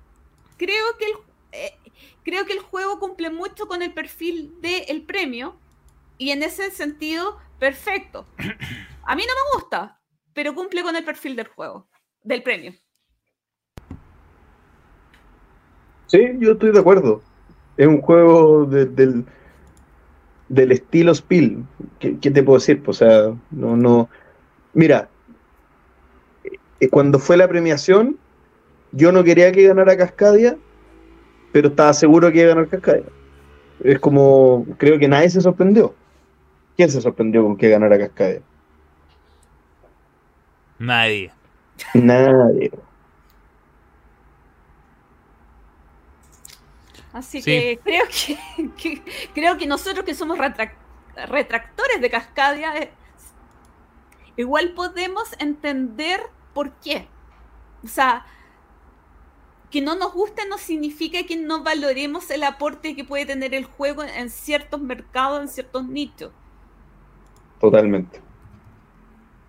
como Catán. Perdón. Y, y, y esa fue la reseña de Cascaya. Por fin pudimos sacar todo lo que teníamos acumulado dentro, todos estos años, y que habían sido palos y palos. Pero fue educado, fue, creo que lo hice, creo que esta este capítulo fue con alturas de miras. Sí, Fue- estamos más fue- maduros ya. fue muy educado, fue, fue, fue políticamente correcto, salvo eh, contra Last Level, que me arruinaron un juego. Ah, verdad. Ahí, es que ahí se nos fue toda la, ahí, ahí se nos fue toda la ira. toda la ira, toda la ira. Ay, bueno. Oye, bueno, y con esto entonces estamos llegando al final de este capítulo 122 del entreturno, donde recorrimos lo que fue Ludifest 2023, el segundo Ludifest, pero el primero en su nueva modalidad, en su nueva identidad, que está para grandes cosas que probablemente nos va a sorprender en el futuro. Y vimos también la reseña de Cascadia, que la teníamos prometida hace mucho tiempo. Estaba tomando vuelito, estaba en el congelador, pero estaba, estaba y creo que Axel se resistía, pero ya está. No quería, no quería. Con un ánimo que, que, lo podía tolerar. Es que sabes que siempre era como, oye, pero siempre hacemos las reseñas positivas, muy positivas.